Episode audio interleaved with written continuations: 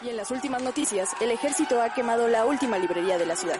La lista de música prohibida ha crecido de manera considerable el último año. ¡Hemos el último minuto! ¡Oye, no! ¡Momento de atacar! ¡Contra japonesa! ¡Chico su madre! ¡No, no! ¡Ah! ¡Seguimos informando para Freak News! ¡Ah! Transmitiendo desde la capital del imperio, Freak Noob News, lo último que queda. Uh, hola amigos y bienvenidos sean a un nuevo podcast streamcito aquí, martes, damas y caballeros, de hablar con todo de las noticias más recientes que han salido. Y sí, ya sé que hace un par de días acabamos de tener un programa de noticias, pero esta semana ha estado con todo y con todo lo que salió tanto ayer como el día de hoy, nos da para sacar contenido del bueno, contenido del guapo aquí, la pura pechuga la pura chuleta, nada de retazo, nada de cuero, no, no, no, aquí la pura chuleta, papá, aquí puro eh, corte fino, bien garigoleado y marmoleo del fino. Y para hablar de todo esto nos acompaña nada más y nada menos que el increíble hombre bolsa, jovenazo, ¿cómo le va el día de hoy? Muy bien, muy bien, ya estamos aquí. Eh, para hablar de las noticias, hay, hay noticias muy interesantes. Pero pues, muchas gracias por invitarme antes que nada. No, pues gracias a ti por aceptar la invitación. Ya, pues ya eres parte aquí de la matrícula prácticamente, ¿no? Ya eres parte del inventario de Freak News. Así que muchísimas gracias por estar por aquí el día de hoy. Y pues, eh, ¿qué te parece si comenzamos, no? Vamos, ¿qué te parece si vamos de menos a más? Eh, no porque haya noticias menos importantes, pero es que salieron las noticias bomba y también pues como cada semana salieron noticias que pues no son tan bomba, ¿verdad? Como dirían los buenos yucatecos. bomba. Bomba. Y pues bueno, damas y caballeros, el día de hoy George R. R. Martin dice que Vientos de invierno está a un cuarto de completarse y que será el libro más largo de la saga. El largamente esperado sexto libro de Canción de Hielo y Fuego está aproximadamente a tres cuartos de estar completo. Esto ha declarado justamente el escritor George R. R. Martin. Este escritor pues presentó recientemente la edición para mesa de Café de Fuego y Sangre y donde podemos encontrar un fragmento este justamente de Chalala y Chalala y viene ahí un pequeño fragmento de este libro también pues menciona, ¿no? Eh, con respecto de todo esto, de que es un gran libro, es un libro desafiante, probable, probablemente será un libro más grande que cualquiera de los volúmenes anteriores de la serie. Danza de Dragones y Tormenta de Espadas fueron los dos libros más grandes de la serie. Ambos tenían unas 1500 páginas manuscritas. Creo que este va a ser más largo que eso para cuando haya terminado. De momento todavía no hay fecha de lanzamiento oficial. De hecho, me sorprendería que realmente vaya a salir este libro, ya que se anunció originalmente hace 11 años. Quien seguía los libros en aquel entonces ha esperado más de 11 años y seguirá esperando para que ver este libro, haber publicado este libro. Pero veamos, veamos qué tal eh, le va. Ojalá que realmente pueda estar próximamente disponible, vaya. Y pues mi querido hombre bolsa, ¿tú qué tal? ¿Has leído estos libros? ¿Lo esperas? ¿Tú piensas que sí se va a publicar este libro o crees que los aliens nos van a atacar primero? Pues, ¿qué opinas al respecto? Pues... Fíjate que yo no soy tan fan de Juego de Tronos. O bueno, de lo que hace Rocket Raccoon Martin. Eh, es que así, así le dicen otros youtubers, el Rocket Raccoon Martin. Ok. Eh, ¿Por, qué Rocket Raccoon? No sé qué significa RR. Así que Rocket Raccoon Martin. Oh. oh, por Dios, no me lo había puesto a pensar. Por cierto, saludos Rubén, bonita noche, bienvenido. ¿Tú, ¿Tú sabes qué es la RR? Este... Ah, Richard, Richard. Así que para no tener problemas, Rocket Raccoon Martin. Eh, George Rocket Raccoon Martin, perfecto. George Rocket Raccoon Martin. Eh, no, no he leído nada de Juego de Tronos, ni siquiera he visto la serie. Raymond Richard. Ah, Jorge Raymond Richard Martin. Me gusta más Rocket Raccoon. Eh, no he leído nada de él, ni he visto la serie. Sé que es buena, a excepción del final, pero pues eso igual es muy relativo porque hay unos fans que les gustan, hay otros que no, pero pues bueno. Eh, se nota que, a pesar de que yo no soy tan fan, se nota que el señor se toma su tiempo porque quiere terminar bien la obra, a pesar de que en este caso la serie ya terminó. Eh, él quiere seguir escribiendo. Es más, creo que la última temporada no está basada en ningún libro de él. Si mal Las no últimas recuerdo. dos, para ser Las últimas dos no están basadas en ningún libro de, de Rocket Raccoon. Al final, eh, se nota que se toma, se toma mucho su tiempo porque obviamente aprecia mucho lo que hizo. Y mientras él diga que, que va a seguir y que va a seguir escribiendo, pues no hay, yo creo que no hay ningún problema. O sea, obviamente el, yo creo que ya sabe cómo va a terminar su obra, porque eso es muy común entre los escritores, que ya sabe cómo empieza, ya sabe cómo termina, pero pues falta el, el clímax, ¿no? el levantamiento. Eh, así que por mí está bien, o sea, que se tarde lo que se tenga que tardar. Ya no siento que está apresurado porque siento que la serie lo, lo, lo hacían apresurarse a él en algunas cosas. Así como que... Empezó rápido. y terminó la serie Ajá. y al señor le valió tres hectáreas, nunca lo Sí. publicó. O, O sea, sea, el cuate- literalmente empezó y terminó la serie. Ajá, empezó y terminó la serie y y tenía otras cosas que hacer, ¿no? Igual está se nota que ayudó en parte, creo que a la creación del juego de Elden Ring. Así fue Eh, guionista, justamente. Ajá, fue el guionista Rocket Raccoon, él fue el guionista de Elden Ring. Así que como ya no tiene esos proyectos, como ya la serie ya está en su rollo, está ahorita en el spin-off y Elden Ring ya salió. Yo creo que es un es un buen momento para que ya empiece a terminar los libros porque si no yo creo que ya es hora también de terminar la saga. O sea, sí, justo, justo, justo. ya es justo. tiempo de ya cerrar esos ese ciclo. Justo aquí. Saludos, Nagakuishi. Que nos pregunte que ya, bueno, nos dice, ya hablen de High School of the Dead. Pronto hablaremos de High School of the Dead. Así que no te preocupes. Pronto hablas, habrá zombies y monas chichonas. Claro que sí. Este, yo sí he leído, bueno, no. Eh, tengo los libros, fíjate, tengo, tengo los libros. Eh, sería un mentiroso si digo, ya leí todos los libros. La verdad me gusta un poquito más Tolkien en ese sentido. Nunca me he interesado en lo que ha Este- escrito Rocket Raccoon Martin. Fíjate que a mí sí escribe bien. O sea, tiene otros de cuentos Sí, cortos y sea- demás que son muy buenos. Ajá. O sea, no, no dudo que no escriba bien, por algo es popular, por algo es la es el, la lucha o la comparativa entre quién es mejor, si R.R. Tolkien o si Rocket Raccoon Martin. Siempre ha sido esa pelea y, y hay ciertos fans que sí se toman la pelea muy en serio. Sí, Rocket Raccoon son- Tolkien o Rocket Raccoon Martin. Ah, Rocket Raccoon Tolkien o Rocket Raccoon Martin, quién es el mejor. Eh, pero pues son, yo siento que hasta esa línea son dos cosas muy diferentes. O sea, es como Es el mismo O sea- género, pero diferentes estilos. Ajá, es el mismo género. Es como decir que Cloverfield, que Godzilla es lo mismo. Ah, solamente porque tienen monstruos, claro. Ah, solamente pues, porque tienen monstruos. Es lo mismo, o sea, es, Sí. es lo mismo porque es fantasía. Y yo no, no exactamente. Son. Sí, claro, o sea, mientras este George se basó mucho, y él lo ha dicho, ¿no? Que se inspiró también muchísimo en Dunas. Pues Tolkien se inspiró pues más en la fantasía y en cuentos de hadas, ¿no? O sea, sí, aunque El Señor de los Anillos y Beren and Lúthien y todo eso son quizás obras muy maduras, o sea, quizás más serias, sigue siendo fantasía pura y dura, ¿no? Sigue siendo magia y siguen siendo hadas y siguen siendo, este, ¿me entiendes, no?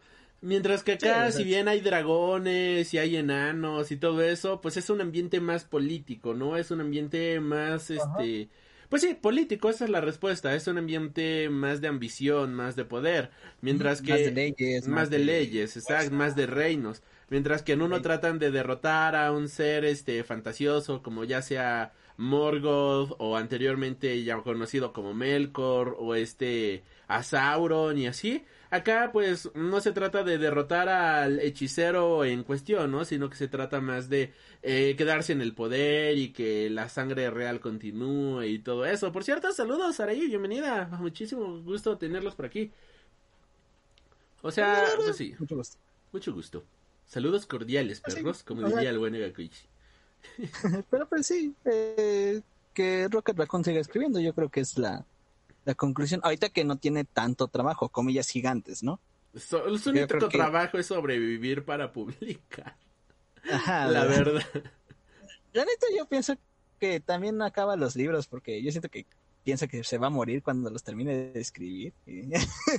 Como así, ese, ese elixir. Así es que si acabo de, de escribir los libros voy a morir.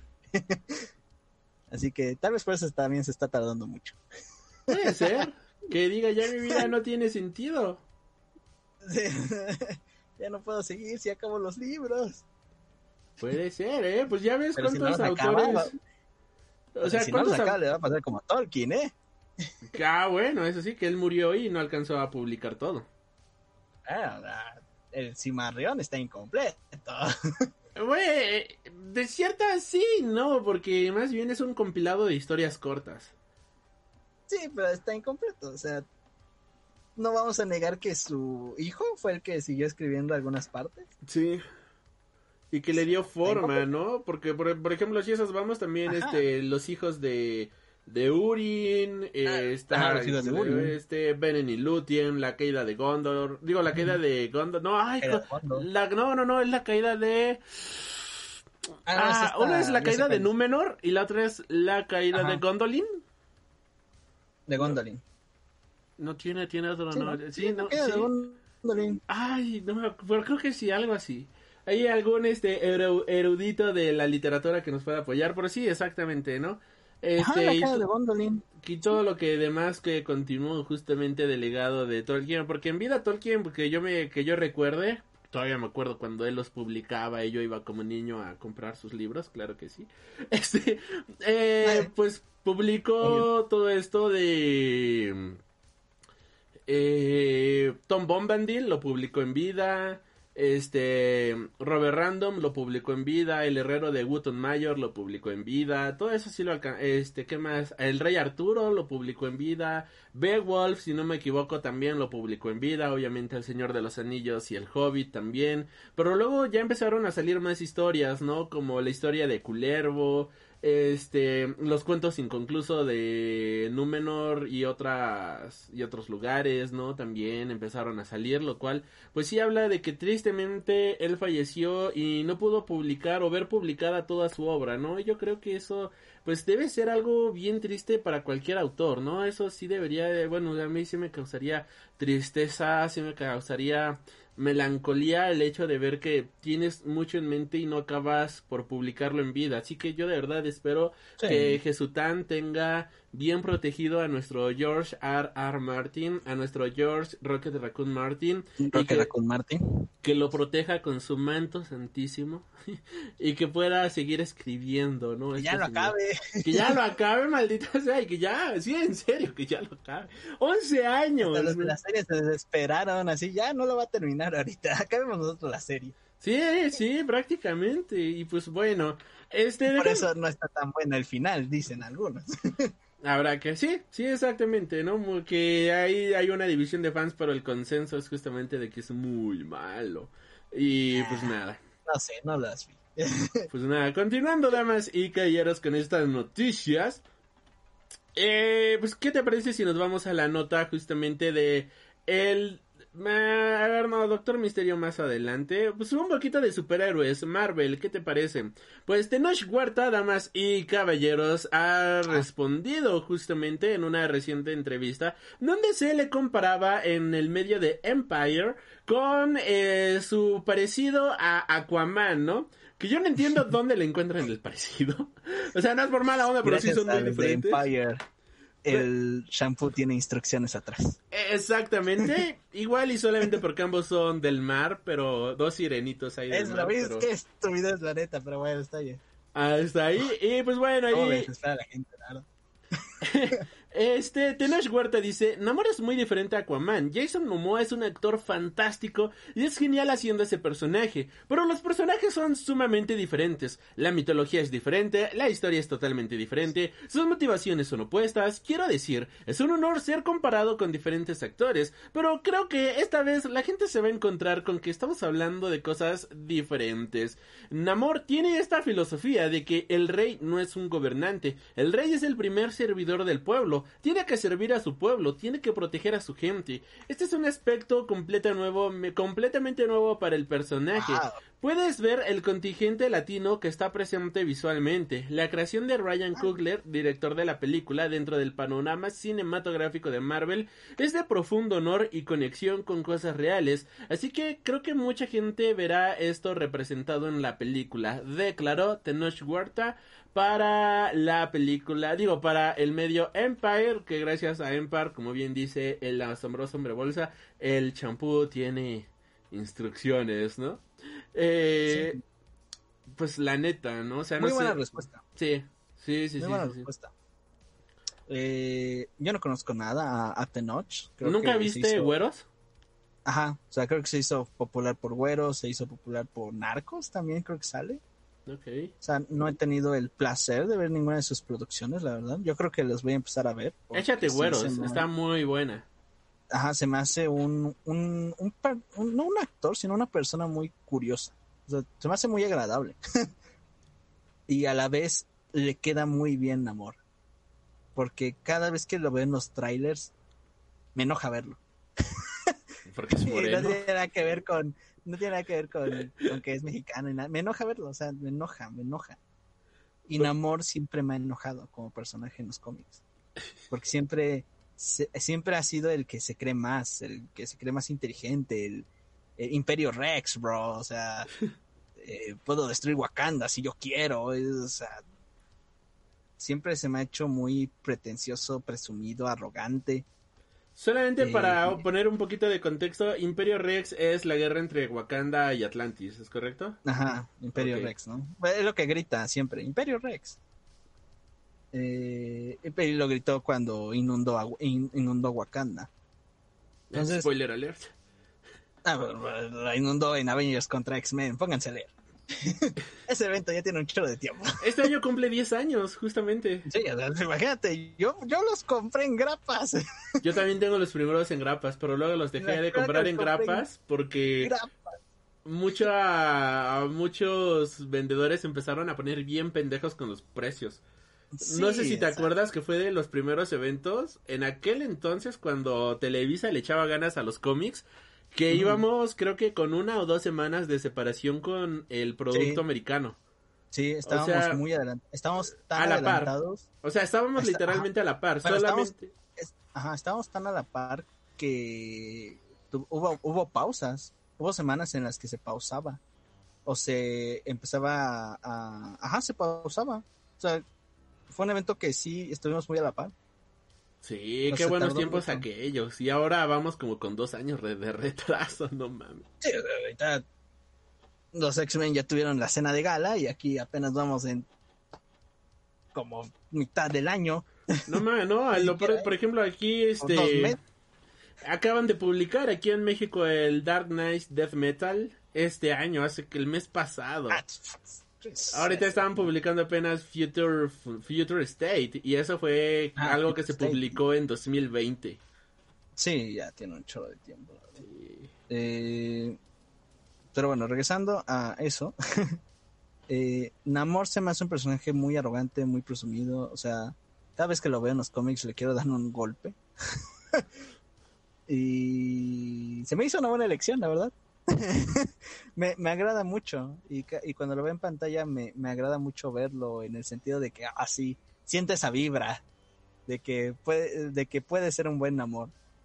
Eh, los, los dos personajes son completamente diferentes. Tanto yo creo que en el cine como en, en los cómics son kilométricamente diferentes. Eh, y la respuesta de Tenoch es muy cierta. O sea, Namor siempre ha visto por su pueblo. Eh, a él no le interesan los demás, le interesa su pueblo, le interesa ser rey. rey. Eh, por eso, spoilers, inundó Wakanda. Y el cuate no se arrepiente. O sea, lees los números siguientes de Avengers contra X-Men. Y em- empieza luego Marvel Now con los Illuminati. Y cómo a Black Panther le cuesta llamar a los Illuminati porque sabe que tiene que llamar a Namor. Y en el número 2, o sea, no pasa mucho en el número 2, en el número 3, vuelven a discutir de que, oye, o sea, no creas que no he olvidado lo que hiciste apenas.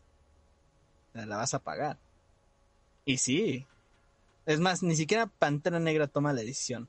Shuri toma la decisión de invadir este de eh, de invadir el la el reino de, de Namor La y Atlántida, ¿no? Ajá le invade justo cuando llega Thanos y empieza Infinity.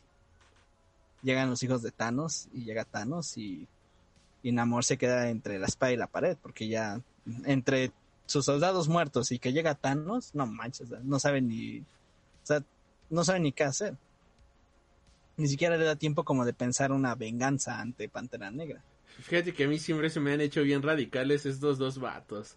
He estado leyendo, bueno, no sé si tú te enteraste justamente que eh, hace un par de años, cuando falleció justamente este Chadwick Boseman, que ahí Jesután lo tenga en su santa gloria, eh, en Comixology regalaron todos los cómics de Black Panther. Todos.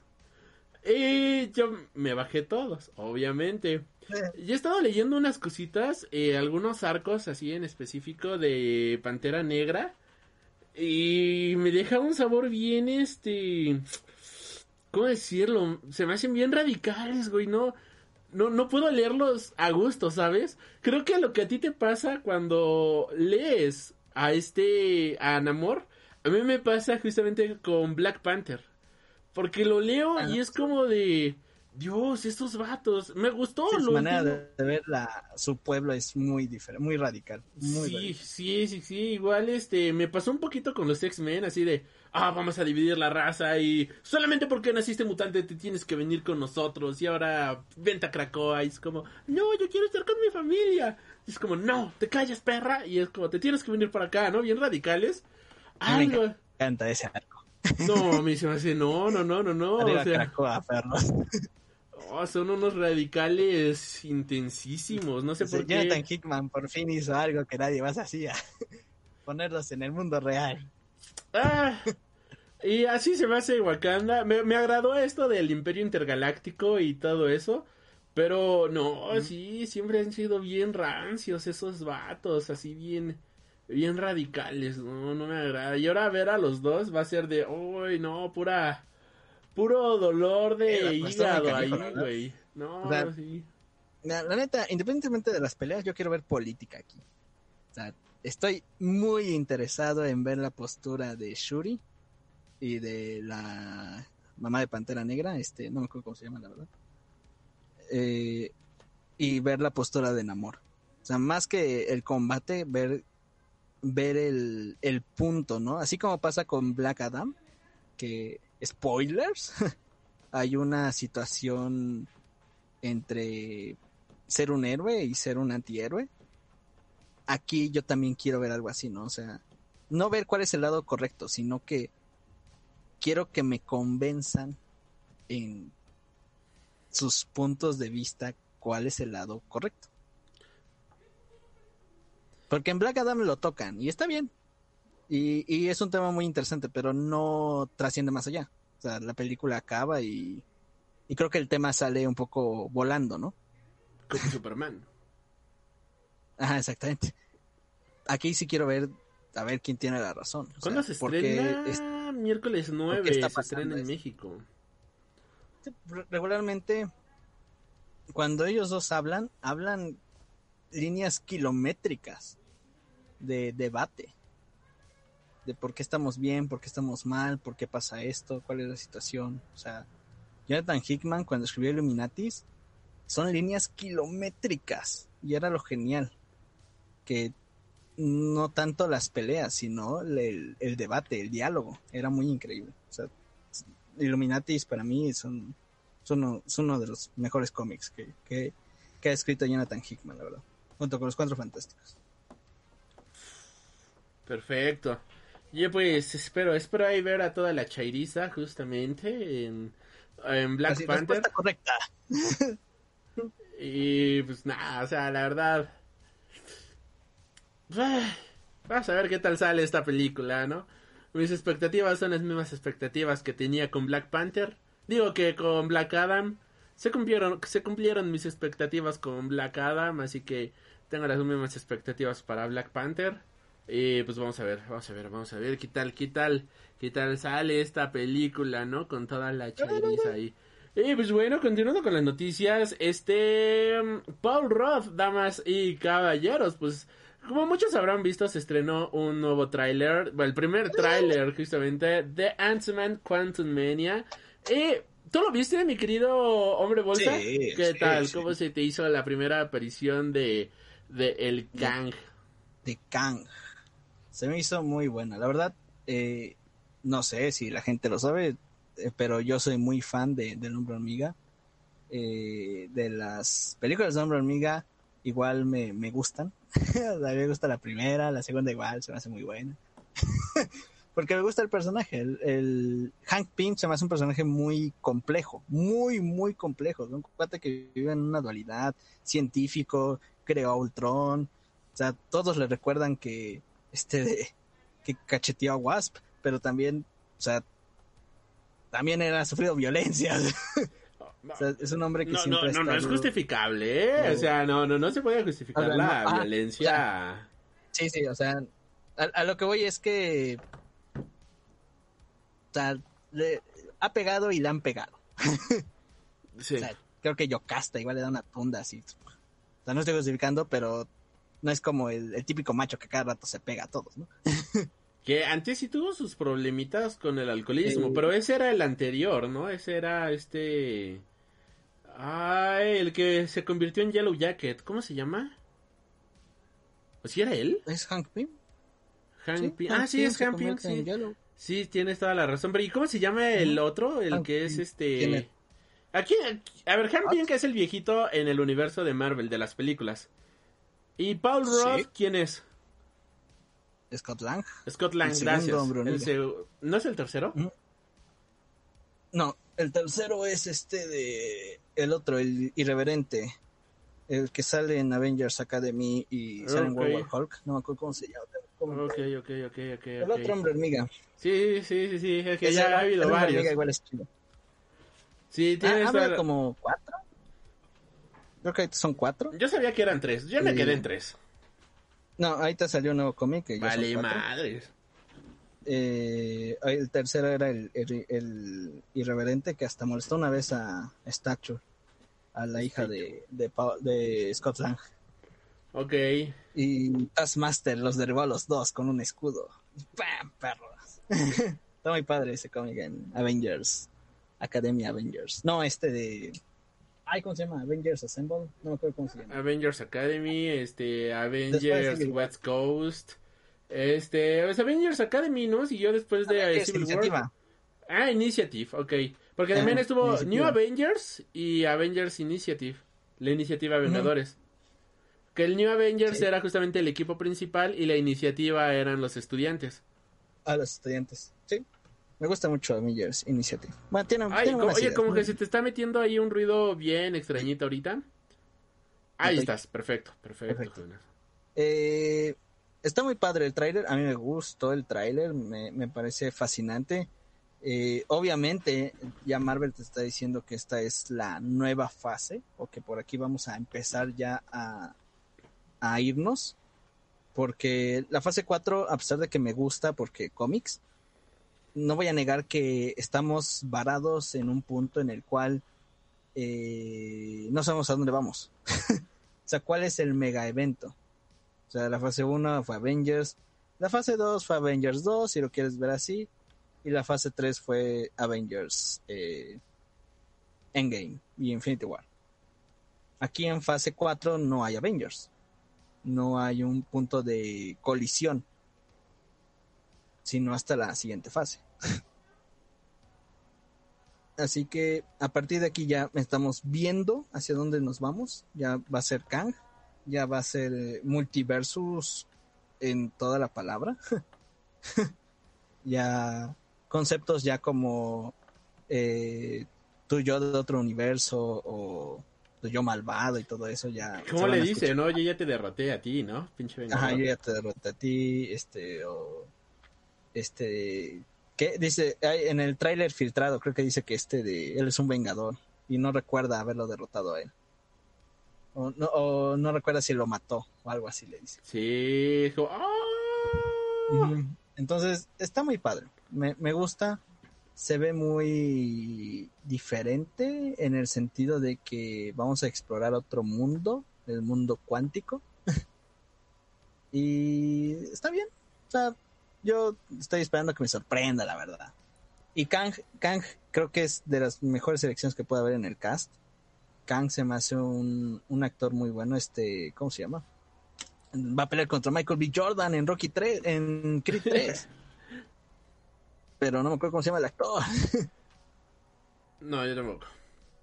Bueno, este este actor se me hace muy bueno y se ve muy intimidante, que creo que es lo que Kang es en los cómics. Jonathan Majors. Jonathan Majors. Se me hace muy buena. Me, me encantó en Loki. Y yo siento que no nos va a defraudar. Y pues a ver qué pasa. Porque a partir de aquí ya estamos en un rumbo diferente en cuestión de Marvel. Ya. Aquí la gente ya va a debatir si Marvel es bueno o es malo. Ya. Pero pues. Si tú ya quieres abandonar el barco, creo que lo puedes abandonar cuando quieras. ¿eh? A mí me gustan los cómics y yo creo que difícilmente voy a abandonar este barco. Sí, no, ahorita, es que se viene lo chido. O sea, ahorita sí viene, viene lo bueno. Pero, pues no, la verdad a mí me gustó mucho el tráiler aquí de Mini Espía, el reboot de Mini Espías 3. Luce bastante Ah, sí, bien. molestando, sí, es mi estrés. Sí, luce, luce bastante bien cómo mejoraron los efectos visuales, ¿no? Y todo eso en tanto tiempo. El ver ahí a, eh, a la avispa, Ant-Man y a Sting, pues, estuvo, estuvo guapo, la Espías verdad. 3, perro. Y yo, qué chido, me gusta Mini Espías 3 también. Sí, a mí también. Me encantaban esas películas de mini espías. En 3D, güey. como 3D, En el cine te decían, ponte los lentes. Ah, ponte los anteojos. Y ahí estaba, iniciaba con el, el de los Fuglis de Flu, así, nuestra película va a ser en 3D. Así, ponte los anteojos. Y es- Sí. Que al final no pasaba nada porque pues, era un efecto muy arcaico, pero te sorprendía, ¿no? O sea, de niño decías, wow, 3D. Y te emocionabas un buen de ¡Wow! Mira los simios Sí. gigantes, están en 3D.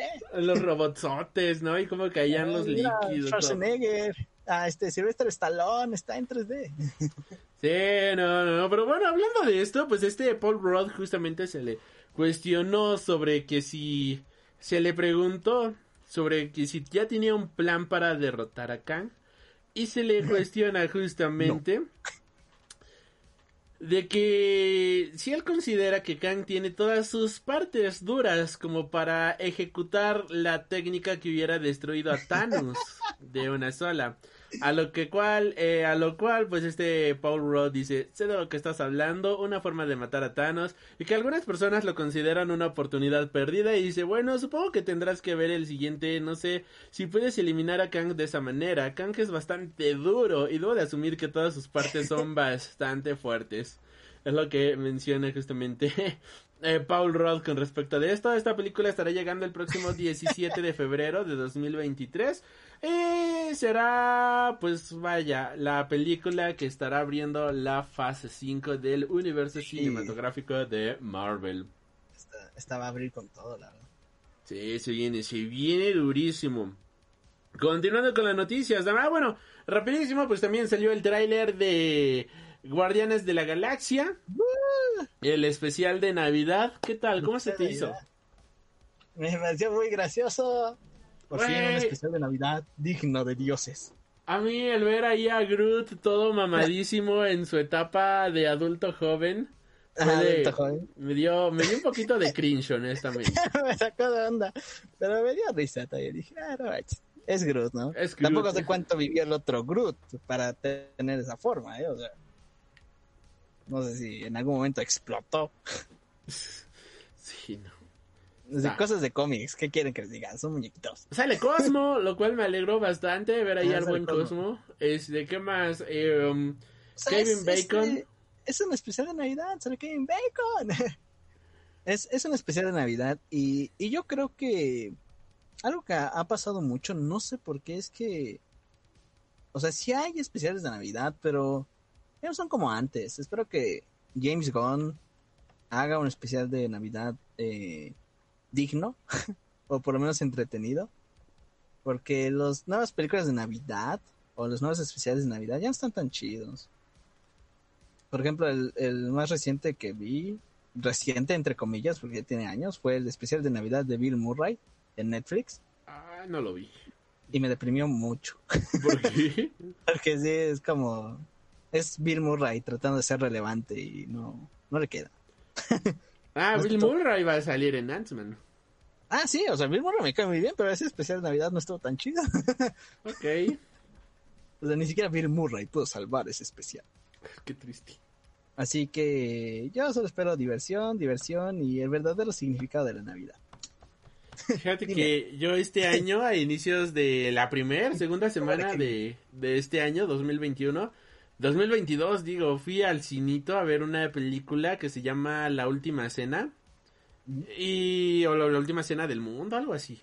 El punto es que era de una familia que se reunía en Navidad, justamente. Su, seña, su cena, no me acuerdo si de Navidad o Año Nuevo. Y resultaba de que había una, un apocalipsis ahí en ese momento y absolutamente todo se muere, ¿no?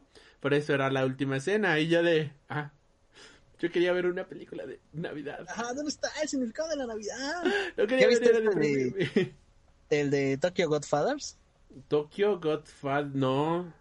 es este... El padrino de Tokio, algo así. Ajá, Los Padrinos de Tokio. Es un anime, una película japonesa animada. Ok, no, no la he visto. ¿Es igual navideña? Es de Satoshi Kon, del cuate el que hace, hizo Paprika y todo eso. Ah, ok, ok, ok, muy bueno. Y este de... Es buena esa película, creo que está en Netflix. No sé si lo tienes, pero ¿De si no, Netflix? chécala, igual en cualquier otro lado. Esa película está muy buena, es de Navidad. Y sí, la neta, es mi clásico navideño, junto con Duro de Matar. Tokyo Godfathers, dices? Ajá. A ver, Tokyo Go... Aquí está, Tokyo Godfathers. Héroes al rescate. Ah, eres al rescate en español. No, no está, Curiosamente no, no está en Netflix. ¿Ya la quitaron? Ah, Ya la quitaron. Ahorita nada más está para comprar en 149 o rentar por tan solo 50 pesos. Vale la pena, ¿eh? Ok. Yo quiero buscar en físico, pero está buena. Me gustó. Mi recomendación es esa. Perfecto, va, va, pues sí, sí la... Aquí la guachicoleamos, digo, aquí la vemos con todo gusto, se ve... Obvio, obvio. Se ve bonita, se ve bonita. Continuando con las noticias, damas y caballeros. Bueno, pues tenemos justamente que... Eh, pues, noticia de Halloween. Pues al director justamente de este... De Halloween se le cuestionó, ¿qué mierda hiciste, carnal? ¿Qué mierda hiciste? Y dice, desafortunadamente, Halloween, la noche final, hablé ya como tú cuando hablas como el... Como en tu otro canal. Y le dice-. ¿Por qué mierda hiciste esta porquería, no? A ver, David Gordon Green explique su porquería de película. A lo cual, pues, él declara, teníamos que decidir cómo queríamos cerrar a estos personajes. Nunca consideramos hacer una película sobre Laurie y Michael, lo cual nos queda bastante claros a todos. ¿Cómo, cómo hacíamos para que no solo fuera una bonita reverencia a la franquicia? El concepto de que debería de ser algún tipo de enfrentamiento decisivo entre dos nunca pasó por nuestras mentes. Quería ver hacia dónde irían, quería que uno ganara y uno perdiera, pero siempre fuimos más ambiciosos con eso. Entonces, ¿Cómo queríamos resolverlo? Haciendo lo que nadie excepto nosotros haría. Hacer una mierda, no, no es cierto. Hacer una historia de amor. Es nuestra versión de salir con fuerza y abrir nuestros corazones a esta gran comunidad y a estos personajes. Chinga tu madre. Tenía muchos de esos mismos impulsos de no hacer esto solo sobre un psicópata. En lugar de eso, tratamos de hacer la película sobre lo que creía a lo que crea el psicópata, sin tener que entrar en la historia psicológica de Michael Mayer. La gente ha tratado de hacerlo antes y no me interesa porque tiende a hacerlo menos aterrador como entidad. Pero podemos entrar en el desarrollo del mal sobre lo que una comunidad que descuida el bienestar de los suyos puede desatar sobre sí mismos de una manera que no pretendían.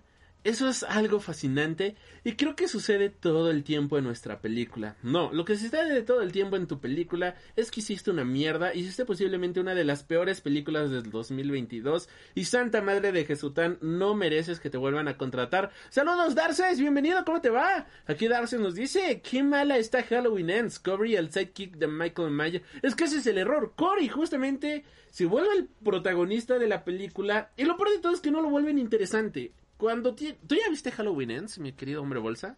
No. Ah, Ok, pues déjame un cabrón. Entonces, cuando creas un personaje, no creas una copia barata del mismo personaje. O sea, tratas de hacerlo interesante. Le tratas de dar justamente una historia que se vuelva relevante. ¿Por qué Robin es relevante? Porque Robin no es Batman. Robin tiene su propia eh, identidad y no es Batman. ¿Por qué? Nightwing. Ah, Porque, ajá, ¿por qué Nightwing es Red interesante, no? ¿Por qué Red Hot es interesante? Porque cada uno tiene su propia identidad. Porque ocurren cosas justamente a la cual, pues, tenemos que reaccionan de maneras diferentes a las cosas.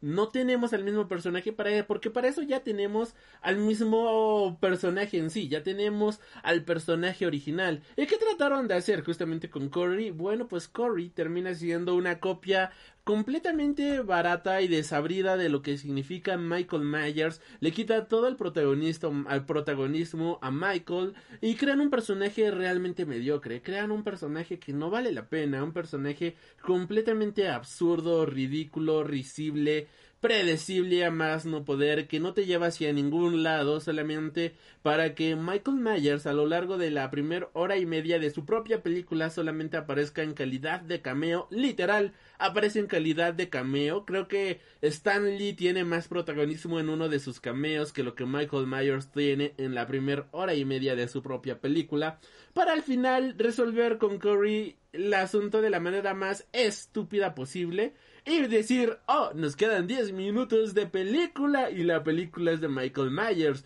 ponlo a pelear. Lo nerfean de la manera más estúpida y es una basura, o sea, de verdad es una de las basuras, basuras más grandes de este 2022. Este... Ah, listo. No la he visto, te creo. Ahora.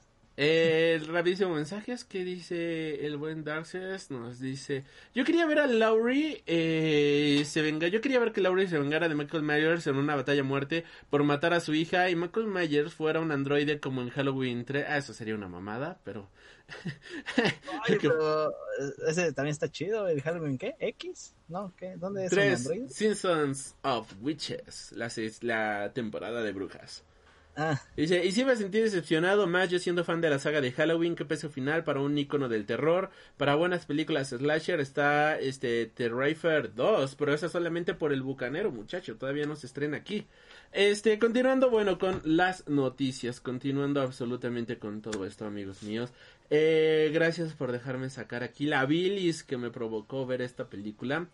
Eh, antes de entrar al universo de Marvel, de DC, ¿qué más tenemos? Bueno, pues acá tenemos nada más y nada menos que la tía Ryan Johnson todavía quiere hacer su trilogía para Star Wars. En una reciente entrevista por parte de la gira de promoción por Glass Onion, claro que sí, Variety no sabe respetar lo que significa una gira de promoción de una película y le preguntan de otra cosa completamente diferente, pues se le cuestiona al respecto de su eh, ¿Qué pasó con la trilogía que estabas preparando para Star Wars? A lo cual pues el señor responde, he hablado, he hablado con Kathleen Kennedy sobre ello y aún seguimos haciéndolo. Tuve una gran experiencia haciendo The Last Jedi. Es enteramente un asunto de calendarios y organización. Para mí se trata de sacar primero Glass Onion, la película que estoy promocionando, gracias Variety, adelante y hacer la siguiente de estas.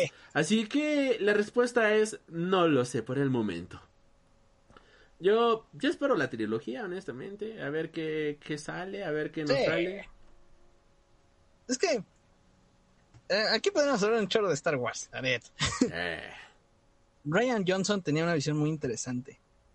eh, que se rompe con eh, de las no, este The Rise of the Skywalker que en el personal no me gusta o me gusta mucho cómo se ve visualmente pero no me gusta la historia El guion es malísimo.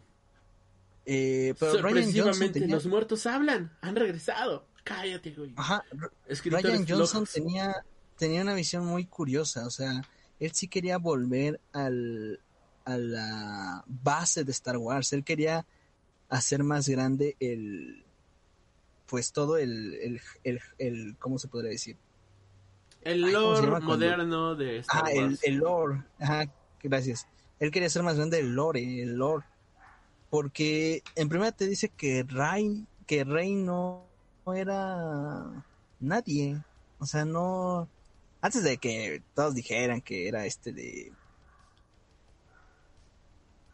hija de. Palpatine, no, nieta de Palpatine, pues Rey te la ponía en un, en un punto en el cual no era nadie, o sea, simplemente era alguien sensible a la fuerza.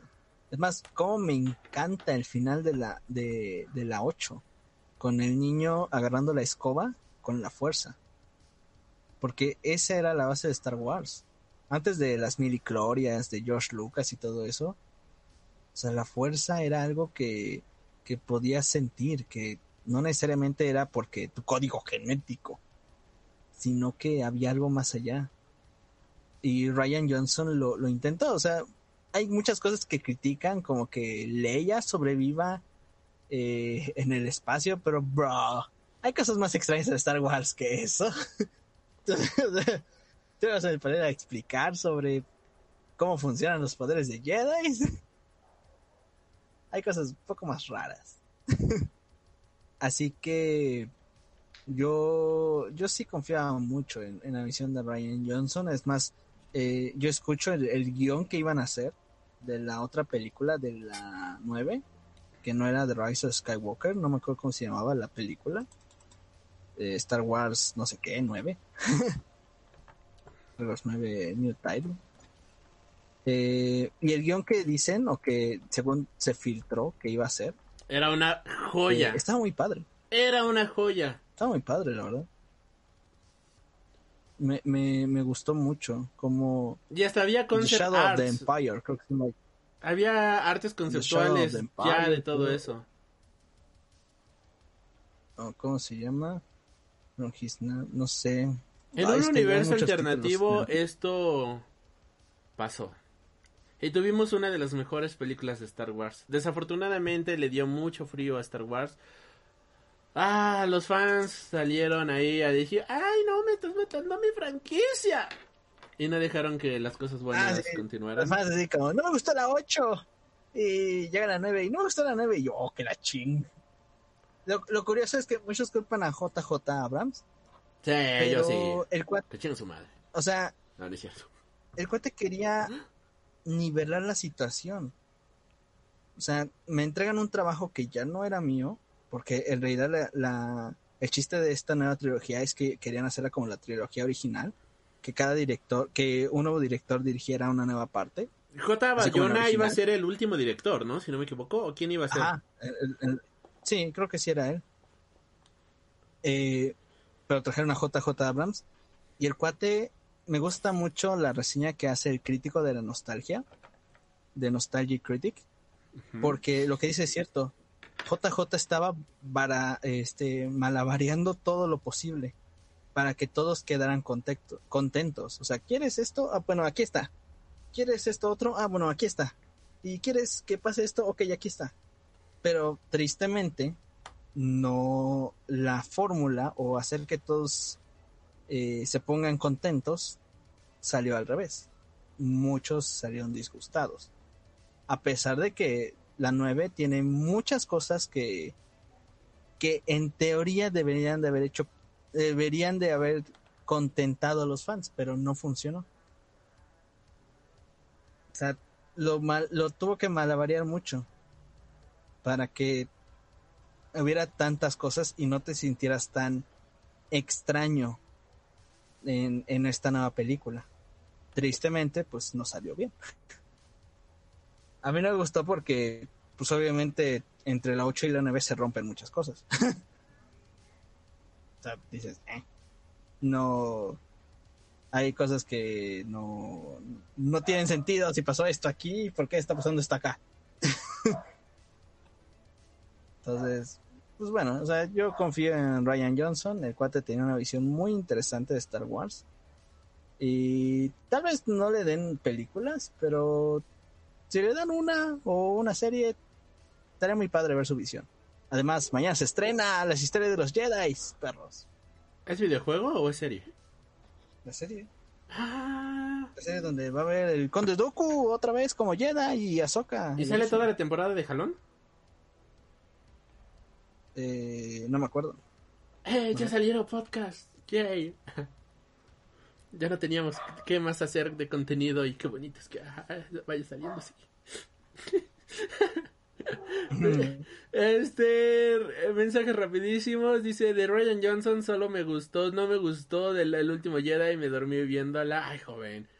Eh, The Last Jedi ya es lo único bueno de bueno de valió madre, ya se murió el Negakuishi, dice es la mejor y punto, ok.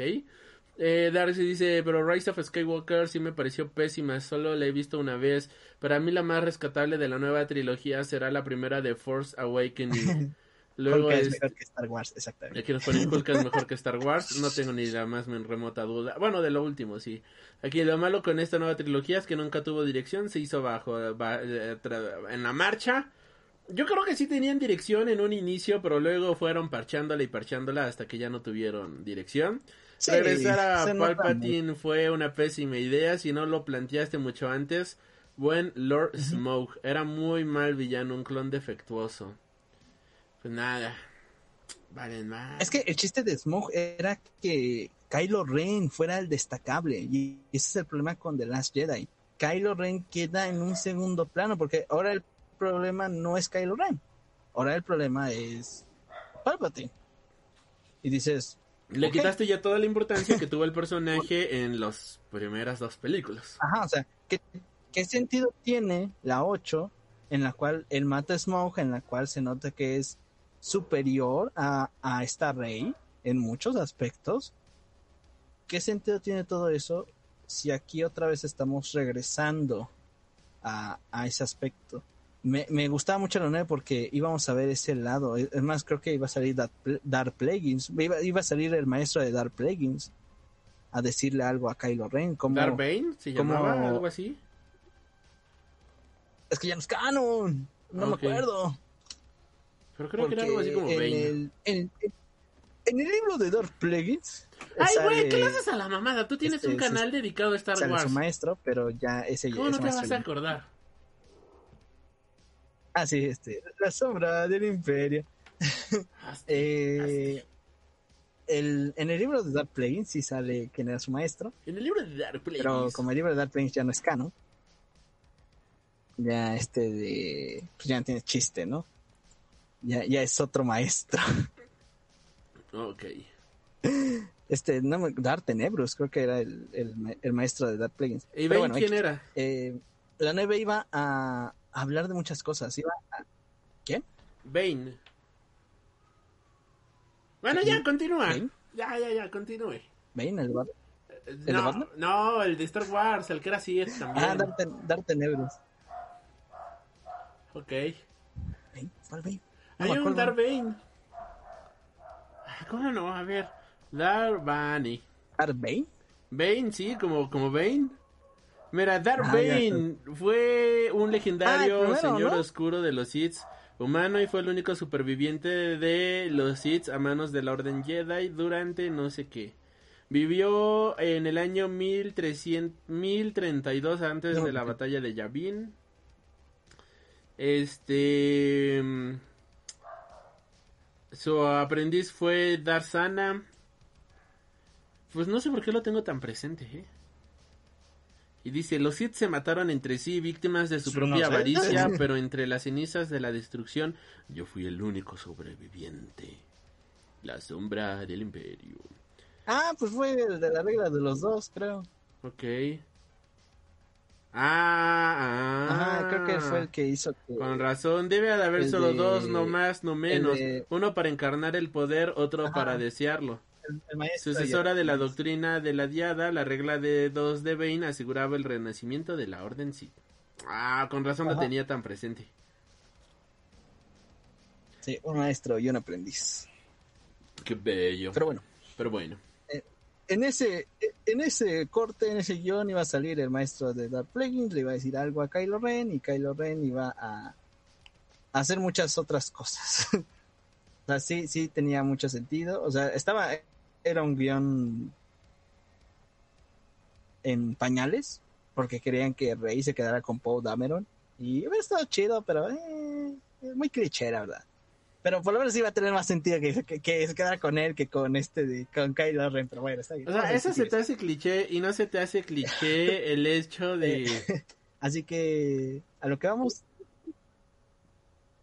A lo que vamos.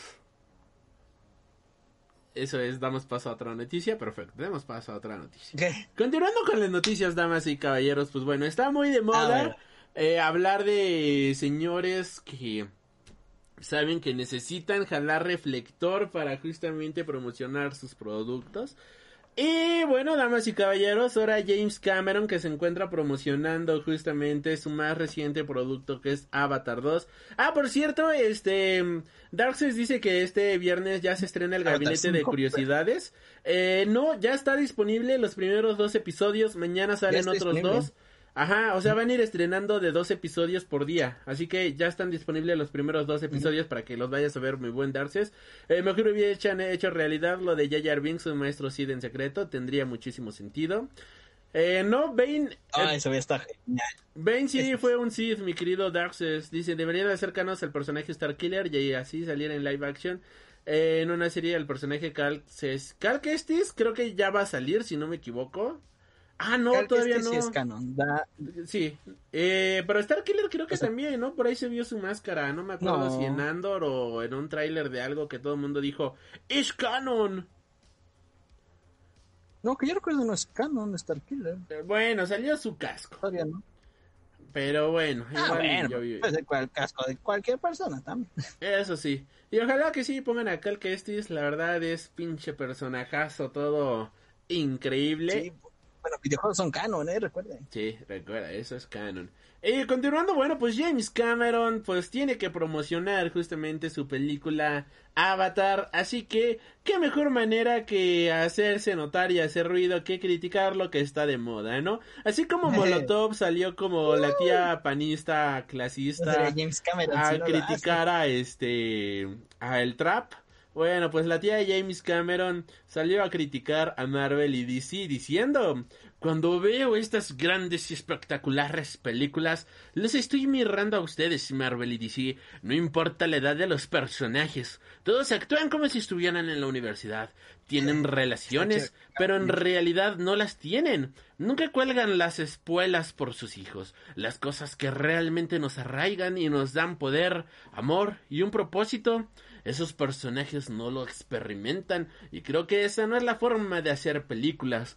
Todas las autofelicitaciones que Hollywood se ha hecho por Mujer Maravilla han sido tan equivocadas. Es un ícono objetivizado y solo es el viejo Hollywood machista haciendo lo mismo de siempre. No digo que no me gustara la película, pero para mí es un paso atrás. La nueva habilidad de James Cameron para comprender este... Ah, bueno, a lo que la directora Patty Jenkins respondió. La nula habilidad de James Cameron para comprender lo que la Mujer Maravilla es o representa para las mujeres del mundo no es sorpresivo, pues, aunque es un gran cineasta, no es una mujer. Yo digo, ya siéntese, señor, ya siéntese, por favor, nadie va a ir a ver Avatar 2, ya siéntese, por favor, señor. Ya. Este, Eh, nadie va- bueno, yo sí voy a ver Avatar 2. yo la voy a ver efectos. cuando salga en Disney. Eh, es, ay, hablábamos de eso apenas también. O sea, es normal que un director que va a sacar su película hable de eso. Lo cual, lo cual se me hace muy extraño hablando de James Cameron porque pues ya está anunciado Avatar 5, ¿no? Sí. O sea, si me empieza a hablar de corporaciones o de eh, franquicias, Porque no se pues sale de aparte ya es Avatar 5. ajá, el cuate ya hizo Avatar 5, Avatar 4. O sea, no, no, no se mordió la lengua. porque no creo que las haga porque, oh sí, tenemos que contar esta historia. Fuerza. Avatar nunca se me hizo una película que necesitara una secuela. Pues va a ver, así que, bien, está bien. Me gustan sus efectos. Tiene bonitos efectos y ya.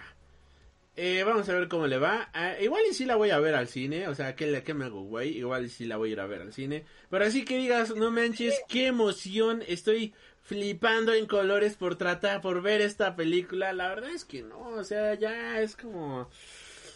Me la suda durísimo lo que vaya a pasar con esta película, para ser muy honesto. Ojalá que sea buena, pero híjole, sí me la termina sudando un poco.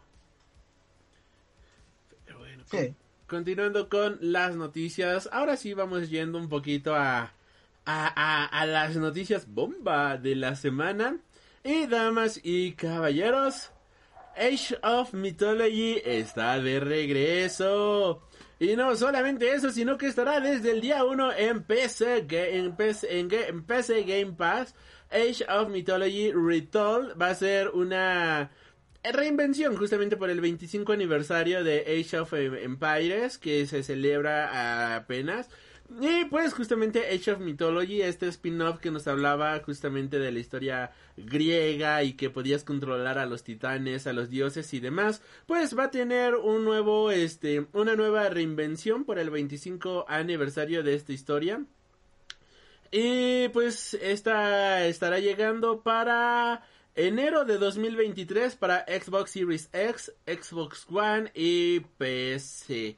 Em, pues vaya, no, no sé qué vaya, qué, qué, qué, qué, nos pueda ofrecer de nuevo, no sé qué pueda o- ofrecernos que no nos haya ofrecido ya, pero pues yo lo espero con gusto, ¿sabes? Mi, mi adolescente interior, mi niño interior que le encantaba jugar estas cosas, está completamente feliz de poder ver esta, este nuevo jueguito y creo que sí lo voy a jugar, ¿eh? Así que ya saben, si estás viendo esto en el, en el Twitch rojo o en Facebook, pues síganos en Twitch para verme manquear mientras jugamos estos jueguitos. ¿Tú jugabas esto de niño, mi querido hombre bolsa? Yo jugaba Age of Empires. Ok, Mythology nunca lo jugaste? Ajá, pero y no lo jugué. Jugaba Age of Empires cuando era joven. Ay, cállate, era adictivo. Eres 10 Era años más joven que yo. y- Bueno, más joven. Pero que está muy padre. O sea, los juegos de Age siempre tienen muchos fans. Siempre han tenido muchos fans. Y por lo que veo, es una franquicia que siempre, o que por lo menos ya está ahorita más cercana a los fans, ¿no? Apenas salió Age of Empires 4. Creo que igual, o sea, está, ya se remasterizaron todos, del 1 al 3, de Age of Empires. No me acuerdo bien. O bueno, creo que ya se Sí, ya, ya está en este, en HD. Ujú, ya están en HD. Entonces, está muy bien. Me gusta. Hay que la gente se divierta. Mientras unos Xbox destruyendo a todos, como siempre. se los está... ¡Ah! Se los está cachando durísimo. Este, continuando con las noticias, bueno, pues la noticia que todo el mundo estaba esperando, la de siete planas, claro que sí, la de ocho columnas, la noticia de portada, y es que, damas y caballeros, bueno, no, todavía no nos vamos a la de ocho columnas. El Gancito 34 pedan. Ay, qué ver, cállate, no. Bueno, que ya tiene rato que no lo pruebo, cada vez sabe más pedorro, pero 25, 23 pesos, ¿no? Ya está, es como, no mames, güey. Cuatro gancitos ya son 100 pesos, vete al carajo. Sí, no puedo.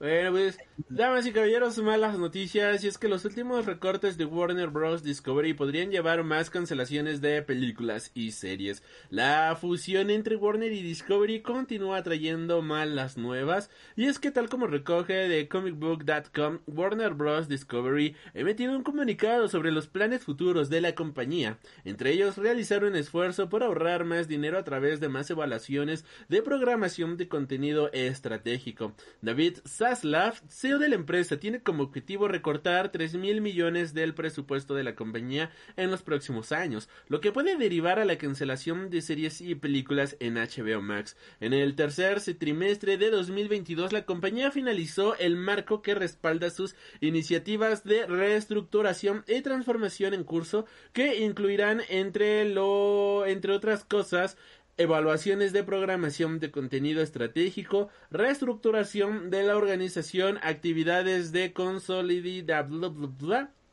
actividades de consolidación de instalaciones y otros contratos y otros contratos costos de terminación. Por el momento no se sabe hasta qué punto esto afectará lo, el catálogo de HBO Max, pero habrá que esperar justamente a que le ofrezca a que la compañía ofrezca mejores pues más detalles sobre sus planes a futuro. Las últimas cancelaciones han afectado al catálogo de la compañía eh, de manera pues bastante bastante preocupante y pues muchos creativos han salido a quejarse justamente en contra de HBO.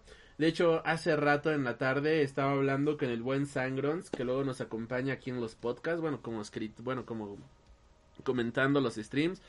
Y decía, yo estoy esperando a ver si para enero ya quebró HBO. Yo le digo, todavía no creo que quiebre, pero pues la neta no no le veo mucho futuro, honestamente. Mira, también lo que nos dice Darcy es muy cierto, de que ya quieren cortar ahí Cartoon Network y se les está cerrando muchísimas posibilidades a muchísimos creativos, ¿sabes? Se les está cerrando muchísimas puertas a, muchis al arte, vaya, y volvemos a lo mismo que decía este, la tía Martin Scorsese, ¿no? Lo que hablábamos el fin de semana pasado, de que ahora las compañías dejan de ver el arte y dejan de ver la calidad solo por ver números. No me estás retribuyendo, te me vas a la fregadita con todo y patatas, ¿no?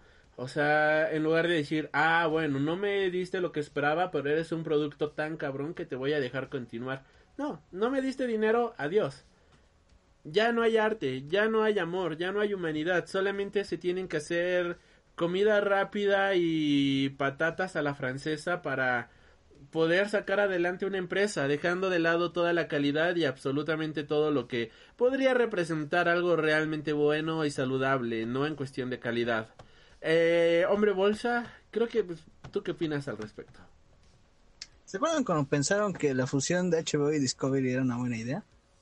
No sé quién pensó eso. Eh, le echan mucha culpa a HBO, pero yo siento que Discovery también tiene su culpa. ¿eh? Me acuerdo mucho que decían, sí, Discovery va a venir y nos va a traer el Snyderverse. Ellos yo... quieren el Snyderverse de Zack Snyder. Ajá, y yo dije, wow. Hay un meme muy bueno que es de, de los Mitchells contra las máquinas está esta chica, la protagonista ahí en, este, en su casa, y el papá le toca el hombro, ¿no? Y, el meme dice, este, tráenos Snyderverse. el chavo que solo lleva un día en, Discovery HBO. su cara todo así como de, ¿what? Eh, pasa lo mismo. Eh, la fusión no ha dado buenos resultados en el sentido de para los fans o para el consumidor. Eh, lo que a mí más me entristece es en el aspecto de animación. En, en los demás aspectos igual es, es, entendible, pero en el aspecto de animación, híjole, no hay apoyo. Y proyectos cancelados, proyectos que ya no vieron la luz, ya están siendo cortados completamente por, por HBO, por HBO Discovery. Entonces, pues no sé cuánto va a durar esto, no sé en qué momento ya se vaya a, a calmar las aguas, que lo veo muy difícil. Pero pues bueno, eh, quién sabe cuál va a ser el, el boom para que HBO se vea cuál es el ritmo que debe de, de tomar o hacia dónde quiere ir. Sí, hombre, pero bueno. Descanse en paz, HBO. Fcito, claro que sí, Fcito en el chat, Javanda. Ahí Darkses, quien más, pues ahí dejen su Fcito para HBO. Y pues sí, pues sí, lamentablemente así es Daxes. A la mayoría de las compañías ya solamente les importa el dinero. Obviamente, o sea, pues a todo el mundo le gusta el dinero, ¿no? Eso es imposible de negar. Porque pues, como bien dices, ¿no? Preferimos los chocotorros y los dálmatas y demás. Pero, pues también, ¿no? O sea... Ah, sí. ¿no?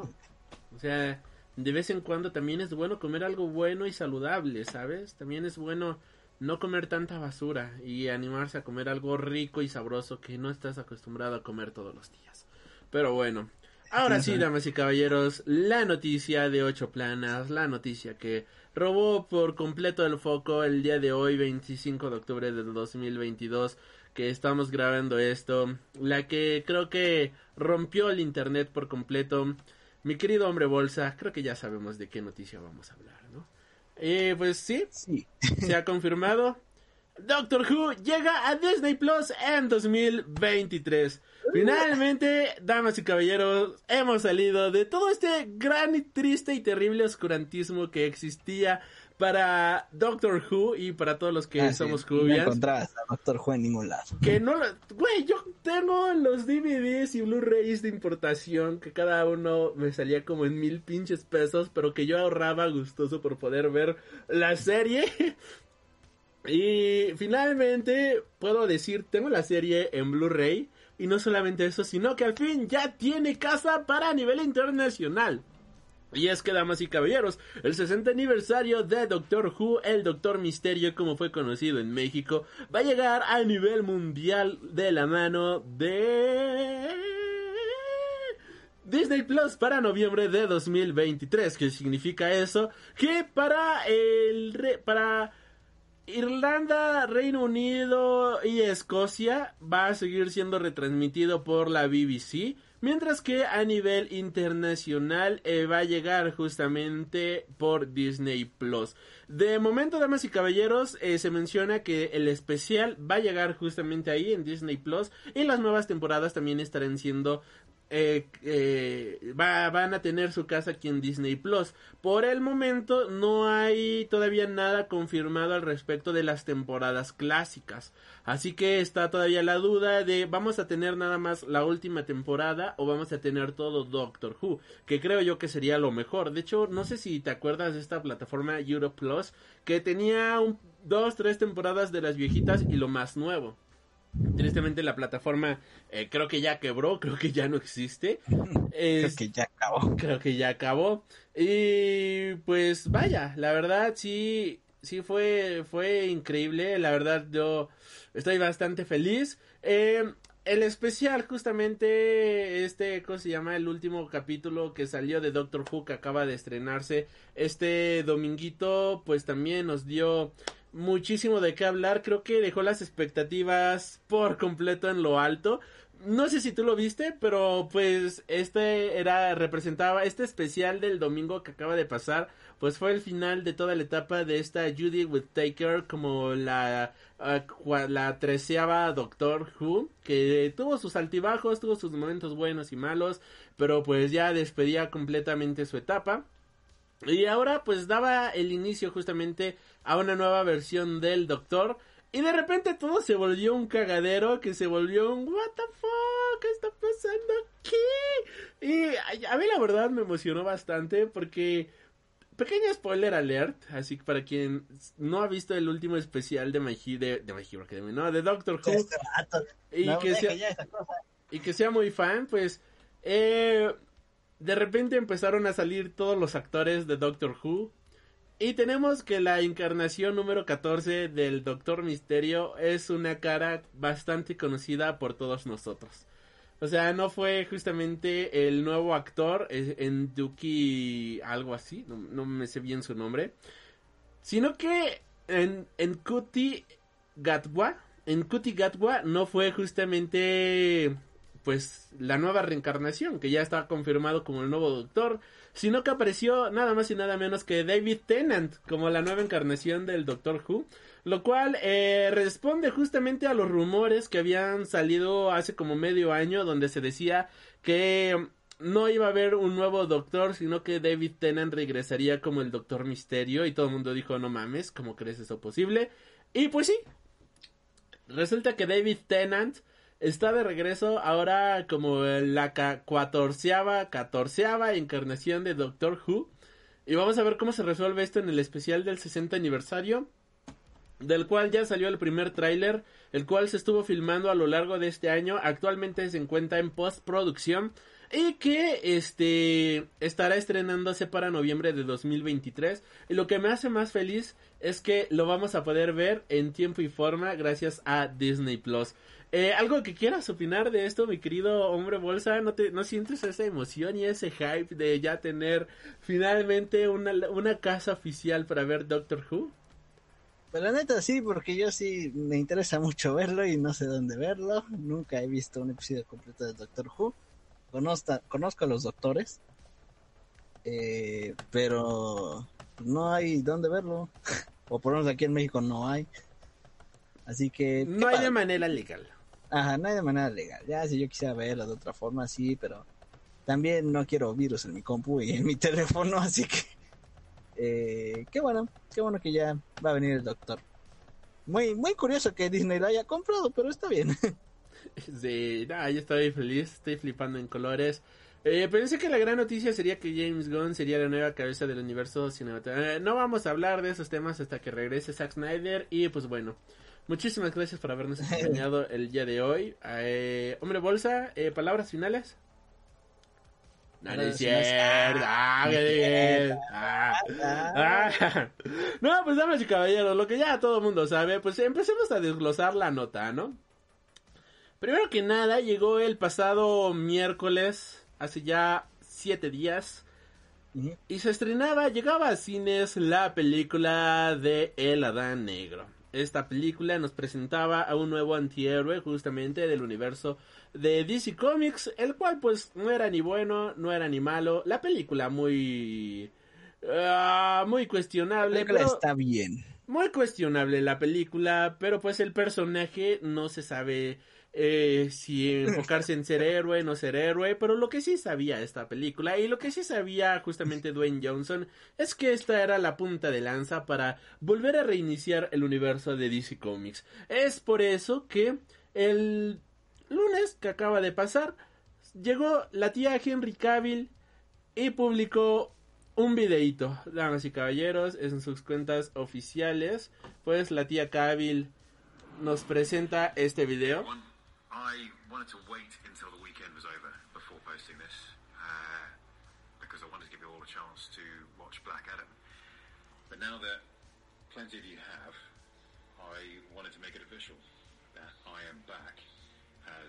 ¡Está de regreso! ¡Ah! The image you see on this post and what you no dice que está de regreso, por si no escuchas. a very small taste of things to come. So uh, there's a lot to be thankful for, and I'll get to that in time.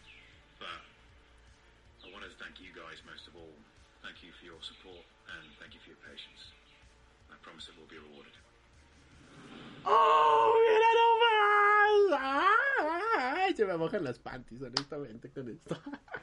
y pues bueno, al final de la película del Adam Negro, pues teníamos justamente, ¿no? Esta eh, el regreso esperado del hijo pródigo, Superman está de regreso.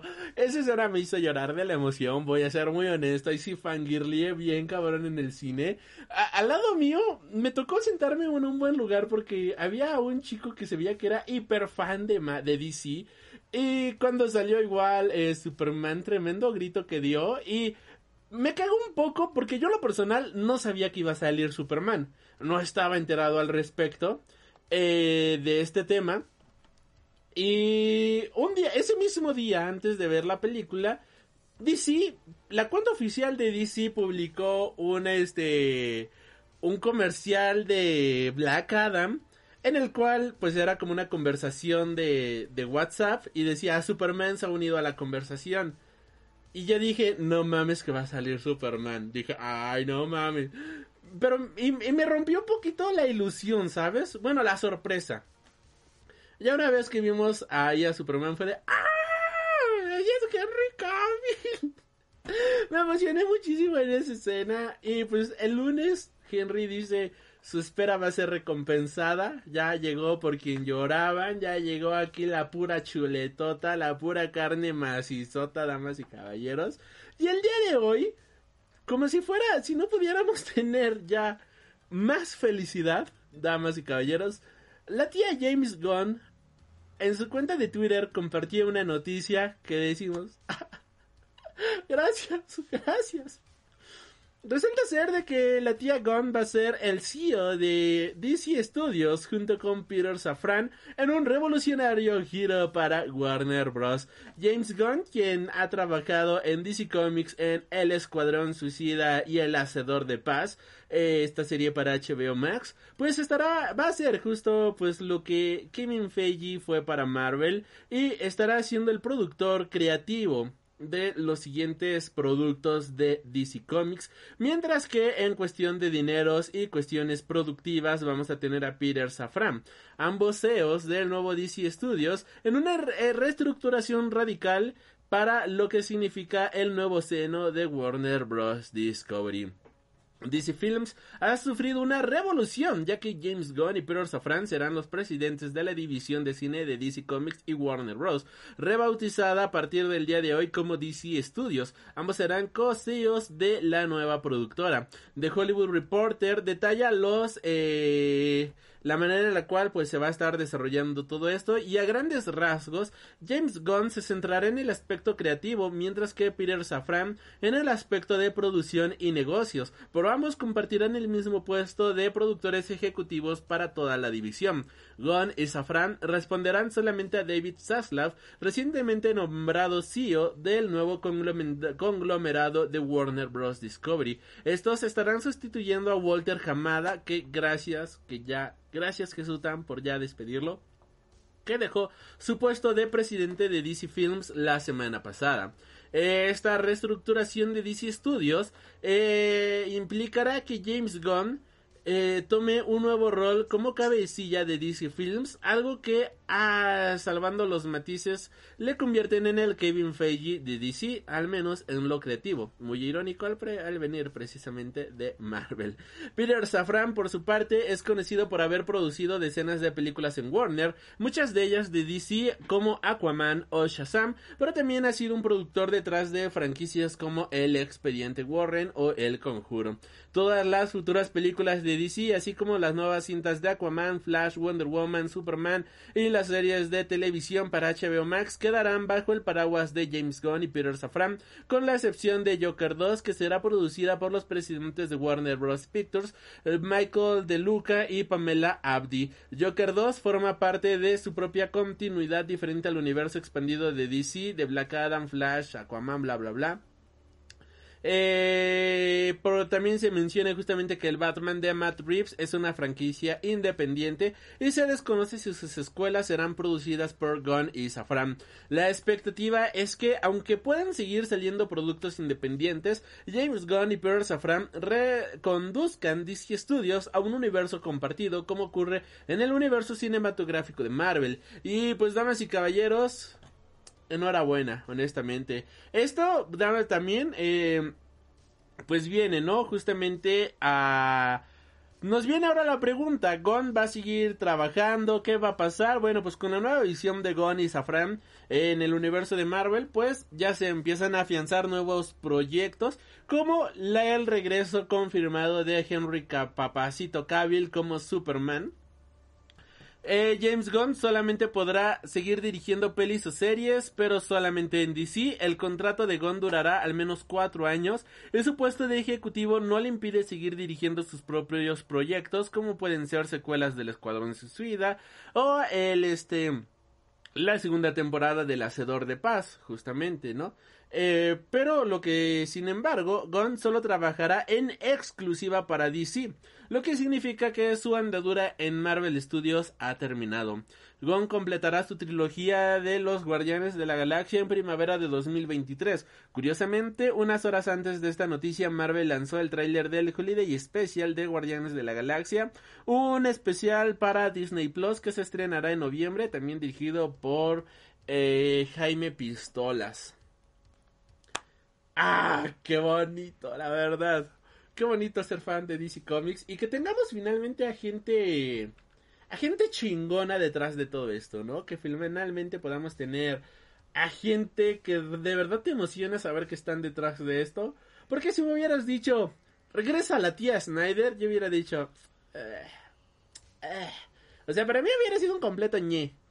Pero ahora que me dices, la tía Jaime Pistolas está en la cabeza de Detective, de Detective Comics películas, yo digo, gracias señor, gracias por tan bonito momento.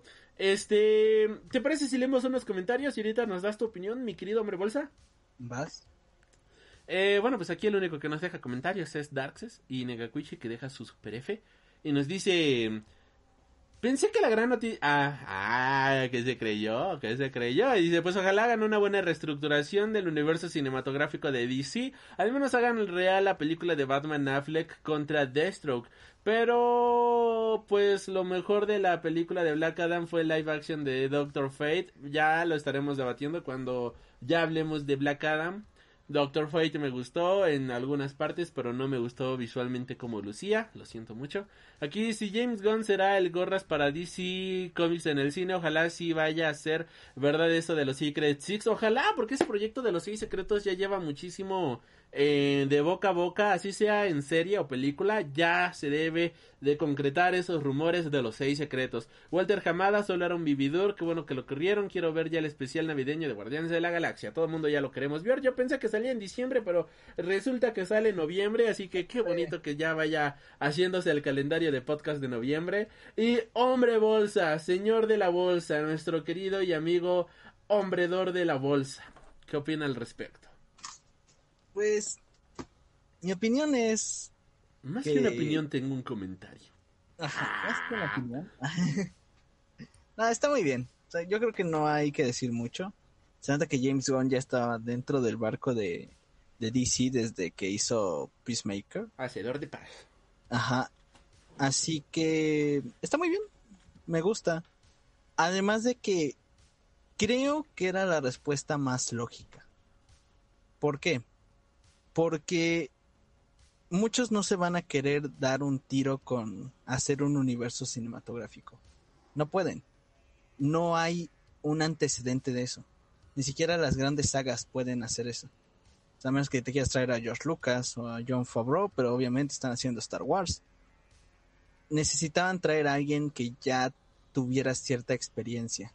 Y James Gunn la tiene. Era ellos, era él o los hermanos Russo, ¿no? Pero James Gunn ya tiene el antecedente de trabajar con, con DC. Así que, perfecto. No creo que haya otra mejor opción. Ya que me, Alri sigue bailando. Este de... eh, no hay otra mejor opción. Es la opción más correcta que pudo haber existido.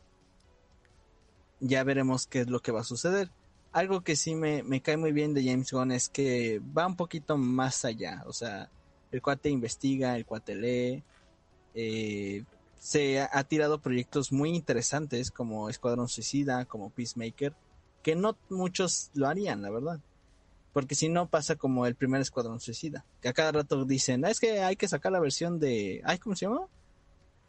La- el primer Escuadrón Suicida ¿quién lo Code. dirigió? David Ayer. David Ayer.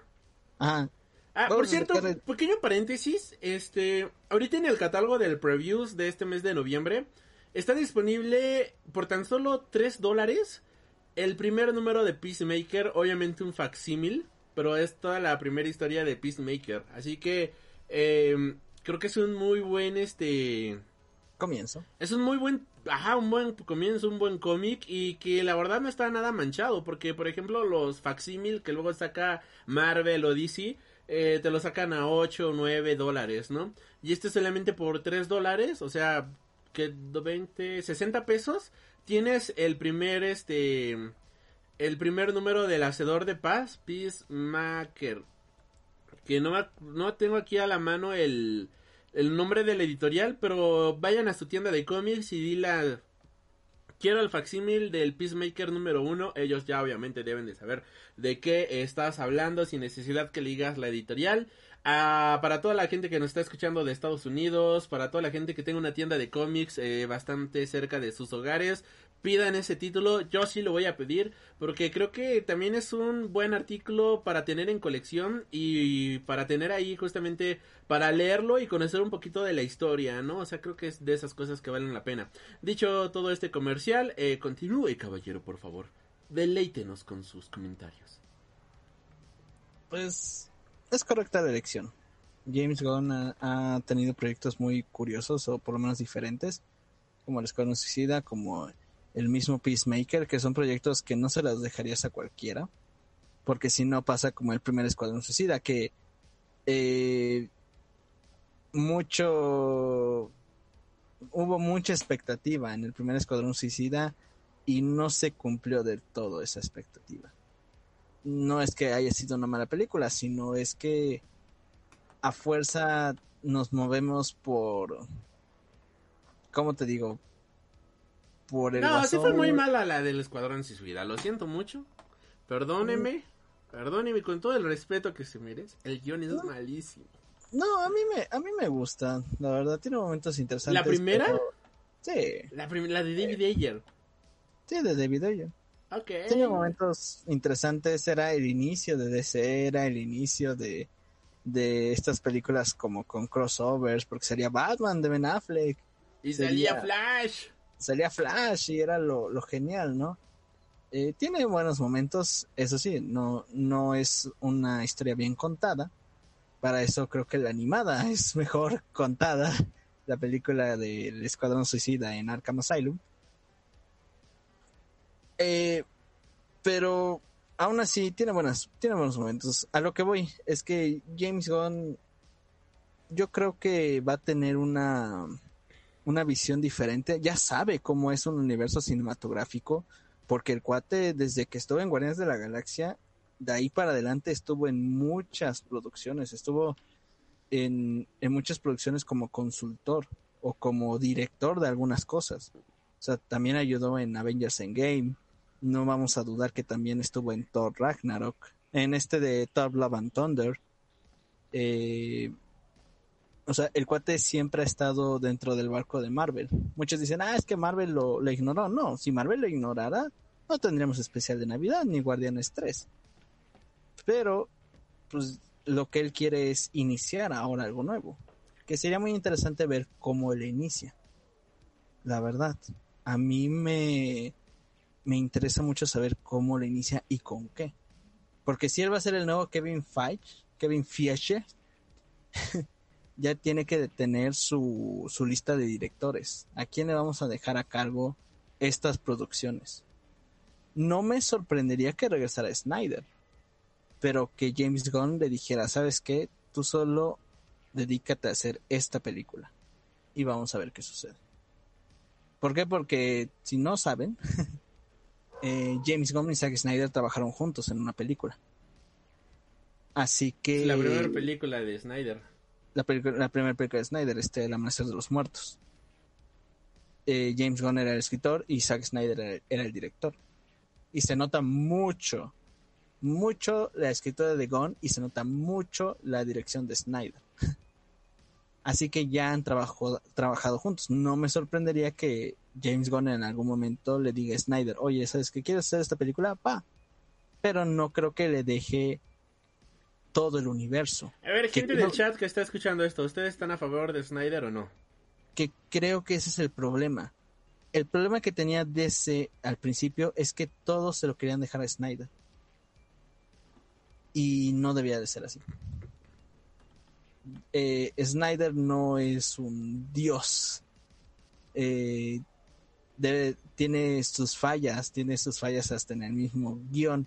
Joven, este, ¿te puedo pedir lo mismo que siempre te pido a las 10 de la noche? Seguir tú tantito en el micrófono en lo que yo regrese en un par de minutos. Ah, sí, sí.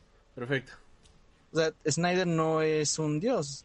Y se nota mucho porque eh, no solo en algunas fallas que tienen sus películas, sino que esa línea que quería seguir Snyder, pues cuando llega un nuevo director, esa línea a veces se rompe y ya no tenemos dónde pararnos. O sea, pasó con Escuadrón Suicida, pasó con Wonder Woman, con Aquaman. Buenas películas, de buenos directores, pero como ya hay una línea de Zack Snyder, no puedes malabarear mucho así como tú quisieras. Es más, hasta a veces llegas a, a ser un poco controversial. Estaba esa imagen de Wonder Woman en la cual se ve como, creo que decapitó a unos soldados, no sé. Y empezó la controversia. Es que Wonder Woman no haría eso, es que sí, es que no, es que... Y ese es el problema. Dejarle todo a una persona y creer que la persona sabe de ese universo. Así que lo que tiene que hacer James Gunn es lo mismo que hizo Kevin Fitch. ¿Sabes qué? Empezamos normal, si quieres, con tu película de equipo, porque pues ya, ya estamos en un punto en el cual ya no se deberían de contar películas de origen. Pero, eh, ¿qué vas a hacer tú? ¿Qué le vas a agregar? Lo genial de James Gunn es que llegó a Marvel ya cuando el universo ya estaba creado. Aquí va a pasar lo mismo. James Gunn llega ya cuando salió Black Adam, ya cuando va a salir Flash, ya cuando va a salir este Aquaman 2, o sea, ya cuando va a salir Shazam 2, ya cuando estas producciones ya salieron o ya van a salir. James Gunn lo que va a tener que hacer es eh, acomodar todo para que lleguemos al, al mega evento. ¿Qué es lo que va a pasar? DC tiene que llegar a fuerza a un mega evento. Ya sea que lo llamen Darkseid o Anti-Monitor o cualquier otro de los enemigos que tiene DC. ¿No consideras un mega evento lo que vimos en Birds of Prey con la reunión de todas estas chicas? Mm, yo no, no lo considero un mega evento. Que es de mis Porque- películas favoritas de DC y, todo el mundo la odia y es que está bien chida. Está buena, pero pues, no está tan chida. o sea, está bien. ya hasta la compré en 4K y tengo los funcos exclusivos de convención de Harley Quinn. Es como... Está bien la película. No se va a hacer mi Hasta me favorito. compré la playera oficial, güey. La playera oficial de Harley Quinn. No, sí me gustó mucho esa película, honestamente. Sí, güey. Bueno, es que como sabrán ustedes, me encantan los héroes callejeros y esta película fue 100% callejera. y me juzga a mí de mis gustos. Pues sí, obviamente. eh, lo, o sea, mucha suerte a James Gunn, que no se desespere. Yo creo que el cuate ya sabe cómo, cuáles son los problemas que va a haber cuando haces una, un universo cinematográfico, comentarios, haters, lo que sea. Pero yo creo que lo sabe controlar ya, por fin. Y a ver quiénes, o sea, no, no me interesan tanto los actores que van a salir porque ya está, los fans ya saben lo que quieren y obviamente James Gunn ya sabe lo que quieren los fans y hasta La Roca ya sabía que era lo que quieren los fans. O sea, los actores que van a salir como superhéroes no me interesan tanto porque ya sabemos que queremos que ver a Ben Affleck otra vez como Batman. Ya sabemos que queremos ver a Gal Gadot, a Ezra Miller, a pesar de todas las cosas que tiene. ya, ya tenemos una liga de la justicia, por así decirlo. Lo que me interesa saber es ahora quiénes son tus directores, a quiénes vas a poner. Where is Ah. your God now? Ajá, o sea, ¿quién, quién- quiénes van a ser tu, tu primera línea? Porque algunos ya no van a regresar, la verdad. Pues ya ves, también esta semana, ¿no? Salió el rumor justamente de que ya hay reemplazo para Ezra Miller, el protagonista de la película de 1917. Estaría tomando el papel de Flash, ¿no? Se estaría haciendo su introducción en la película. De momento todavía no hay nada confirmado, pero si el río suena es que agua lleva, ¿no? Y si a esas vamos es que si de verdad algo así llegara a pasar es que entonces realmente DC ya está planeando el reemplazo, ¿no? De Ezra Miller. Lo que comentaba, no sé, me acuerdo si estabas tú en ese programa o oíste el stream solo, eh, pero me acuerdo que creo que Darkses sí estaba. Muchísimas gracias, Darkses, por ser tan fiel a este canal. No sé qué, qué hicimos para merecer un seguidor tan fiel, pero gracias. Este... Eh, que era justamente, ¿no? De que, pues, este Black... No, pendejo, que este... Ezra Miller ahorita está en un nuevo proceso de juicio, ¿no? Y le podrían meter treinta y tantos años de cárcel. Y es como, no mames, o sea, ¿cómo DC puede tener una persona así? Y salió ese tema y ese mismo día en la tarde salió el comunicado, ¿no? De que, hey, igual y ya hay reemplazo para Ezra Miller, ¿no? O sea, yo sí creo que ya debe de haber reemplazo para este tipo, ya debe de haber justamente reemplazo para Ezra Miller. Y que bueno, o sea, de que quizás no sea el actor, ¿no? Este, el, el prota de 1917, pero igual y ya están tanteando las aguas para ver a quién ponen como nuevo Flash. O si queda Grant Justin, no lo sabemos, pero sí ya debe de haber alguien, alguien por ahí. Y creo que La Roca lo sabe. Creo que La Roca es un excelente... Como actor se me hace muy regular. Hace muy buenas secuencias de acción. Pero el señor de negocios nos da la vuelta de manera increíble, ¿sabes? O sea, el señor de negocios sabe lo que tú y yo jamás aprenderemos posiblemente en la vida. Y él sabe cómo promocionar y ser productor de una película. Y él está muy metido en el nuevo universo de DC y no va a dejar que un estúpido como Ezra Miller vaya a cagar todo lo que están construyendo. Así que, ¿sabes qué? Vamos a reducir los riesgos. Tú te me vas a la cárcel si quieres. Ya ese señor necesita ayuda psicológica, necesita estar, reitero, necesita estar internado recibiendo ayuda y no haciendo películas. Ya se dieron cuenta de eso y qué bueno que ya estén buscando su reemplazo. Es lo único que es el único actor que de verdad digo, ya necesita ayuda a este hombre y me siento mal por él. O sea, más allá de es que eres un hater de DC. No, creo que él ya necesita ayuda psicológica, necesita ayuda de verdad, porque no es normal que tenga tantos problemas esta persona y siendo tan joven. Ojalá que encuentre la ayuda que necesita y mientras encuentra la ayuda, pues que alguien más lo reemplace y posteriormente regrese triunfando duro y que se vaya a la cabeza a la cima del éxito tal como hizo Robert Downey Jr. Pero por lo mientras, que deje, que deje así eh, un, un, bonito universo de DC. ¿Vos qué opinas? Ah, pues lo que yo quiero es ya un universo de DC. Creo que eso me pasa mucho con Black Adam. Y, y espero que no me vuelva a pasar o que ya no haya otra vez historias de, de origen de personaje. O sea, en, en cuestión de Marvel, dices, bueno, está bien. Hay algunos que, por ejemplo, Moon Knight, que Moon Knight no tiene, hasta si tú la vieras independiente, dices, ah, pasa en Marvel, pero nunca ve a los demás, así que, Pero aquí en Black me pasa de que sé que existen, sé que, sé que están, pero ¿dónde están? Porque a pesar de que este universo es grande y que sí tienes a, a la Sociedad de la Justicia, ¿por qué siento este universo otra vez tan vacío? Pero que me dice que ahí están. O sea, ¿por qué?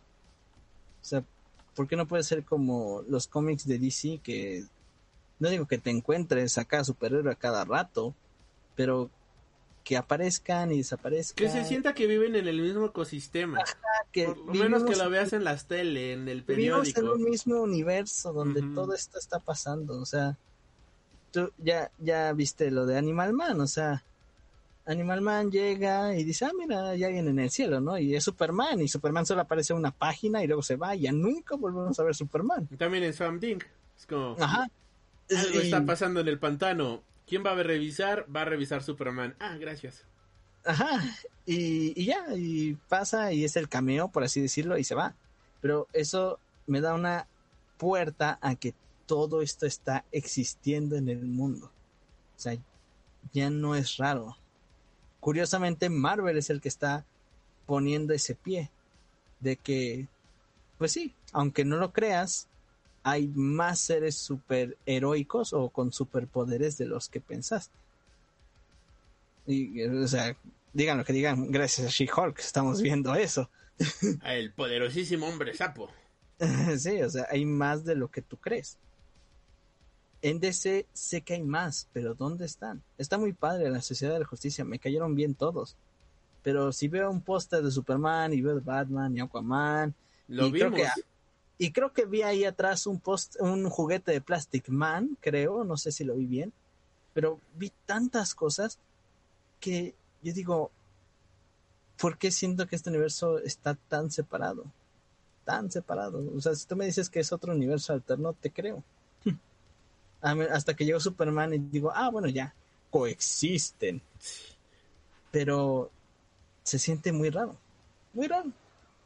Espero que con las siguientes producciones, Aquaman, Wonder, eh, Wonder Woman, Flash, pueda yo decir, ah, ok, se sienten. No son cameos, sino que ya puedo sentir que estamos en un mismo universo. Así como cuando me siento en, cuando veo Infinity War o Endgame. Existen. Y no tengo miedo de pedirles consejos, que tal vez no me puedan ayudar o no sé, pero puedo yo hablar con ellos para ayudarme o que me den un reporte de la situación. Y aquí es raro, es raro solamente. Y es más raro de que, pues, ¿cuántos años ya llevamos con esto de DC? Desde Man of the Steel. 2012, se no, 2013 se estrenó Man of Steel. El próximo, Y- ese- el próximo año hace 10 años. Y parece que seguimos remando hacia un lado.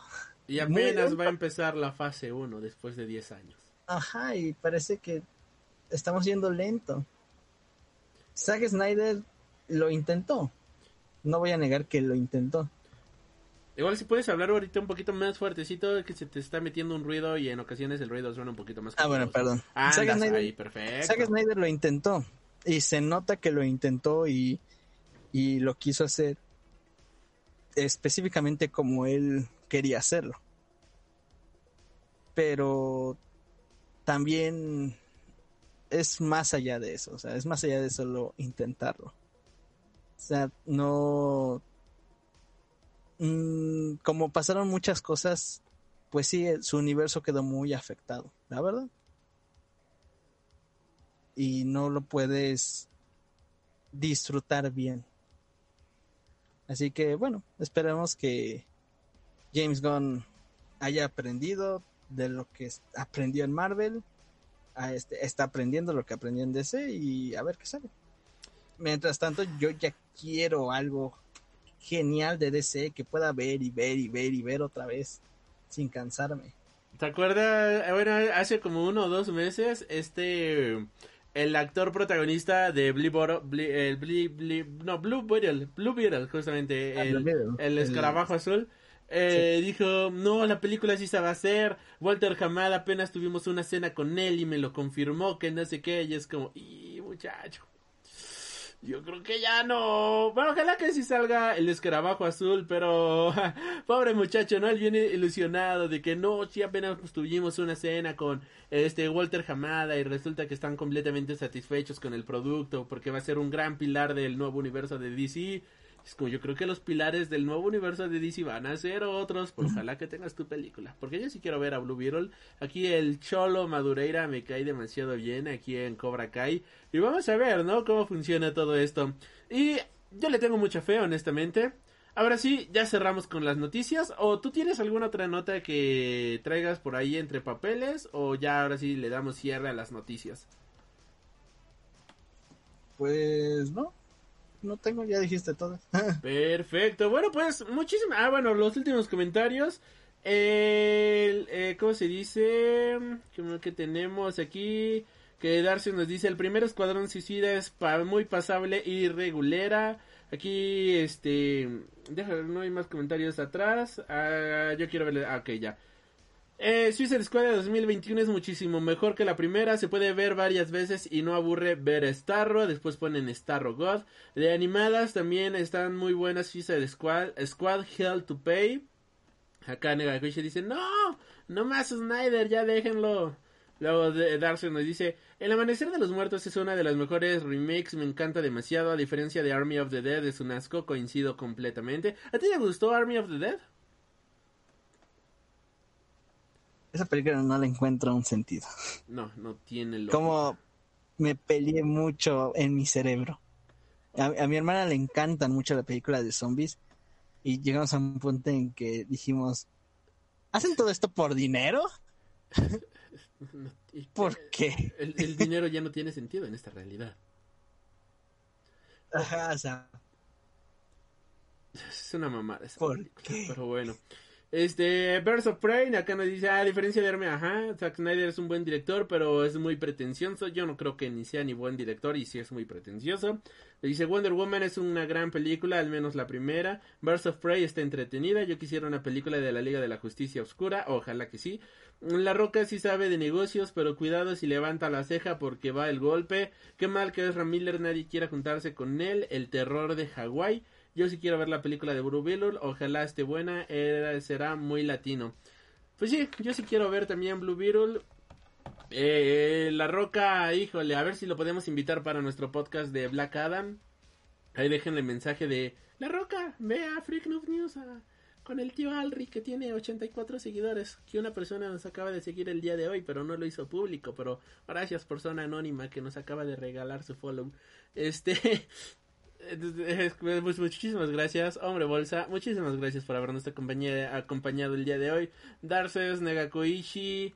Eh, ¿Quién más estuvo por acá? Este, Darkses, Negakoichi. A Rubén Garbaz y Sari Rich, muchísimas gracias por haberse pasado por aquí el día de hoy. Eh, hombre Bolsa, muchísimas gracias por deleitarnos con tu participación y pues ya sabes, ¿no? Ya, ya eres parte del inventario de aquí justamente. ya estoy acá. Ya, muchísimas gracias. Ya más que una invitación, esto vamos a grabar. este, y pues nada. Eh, palabras finales, algo más que quieras agregar o ya estufas? No, pues palabras finales. Nos estamos viendo próximamente para hablar de Black Adam. Perfecto, y pues nada, no me queda más que agradecerles por haber estado aquí. Yo soy Alri. Eh, espero que les haya gustado este contenido. Si son nuevos aquí en el canal, pues nos apoyas mucho con tu follow, tus suscripciones, tus comentarios y todo esto para que el algoritmo nos ayude a crecer. De igual manera, pues este contenido lo puedes encontrar en podcast a través de Spotify, Amazon Music, TuneIn Radio, Apple Podcasts, iBox eh, Mixcloud y todas las retransmisoras de podcast y podcasting habidas y por haber. Yo soy Alri. En esta ocasión estuvimos con el asombroso hombre bolsa. Oh, pues muchísimas gracias por el buen stream. Y pues, no hay que más que agradecerles. Y recuerden, superen sus límites. Y plus ultra. Y hasta la próxima.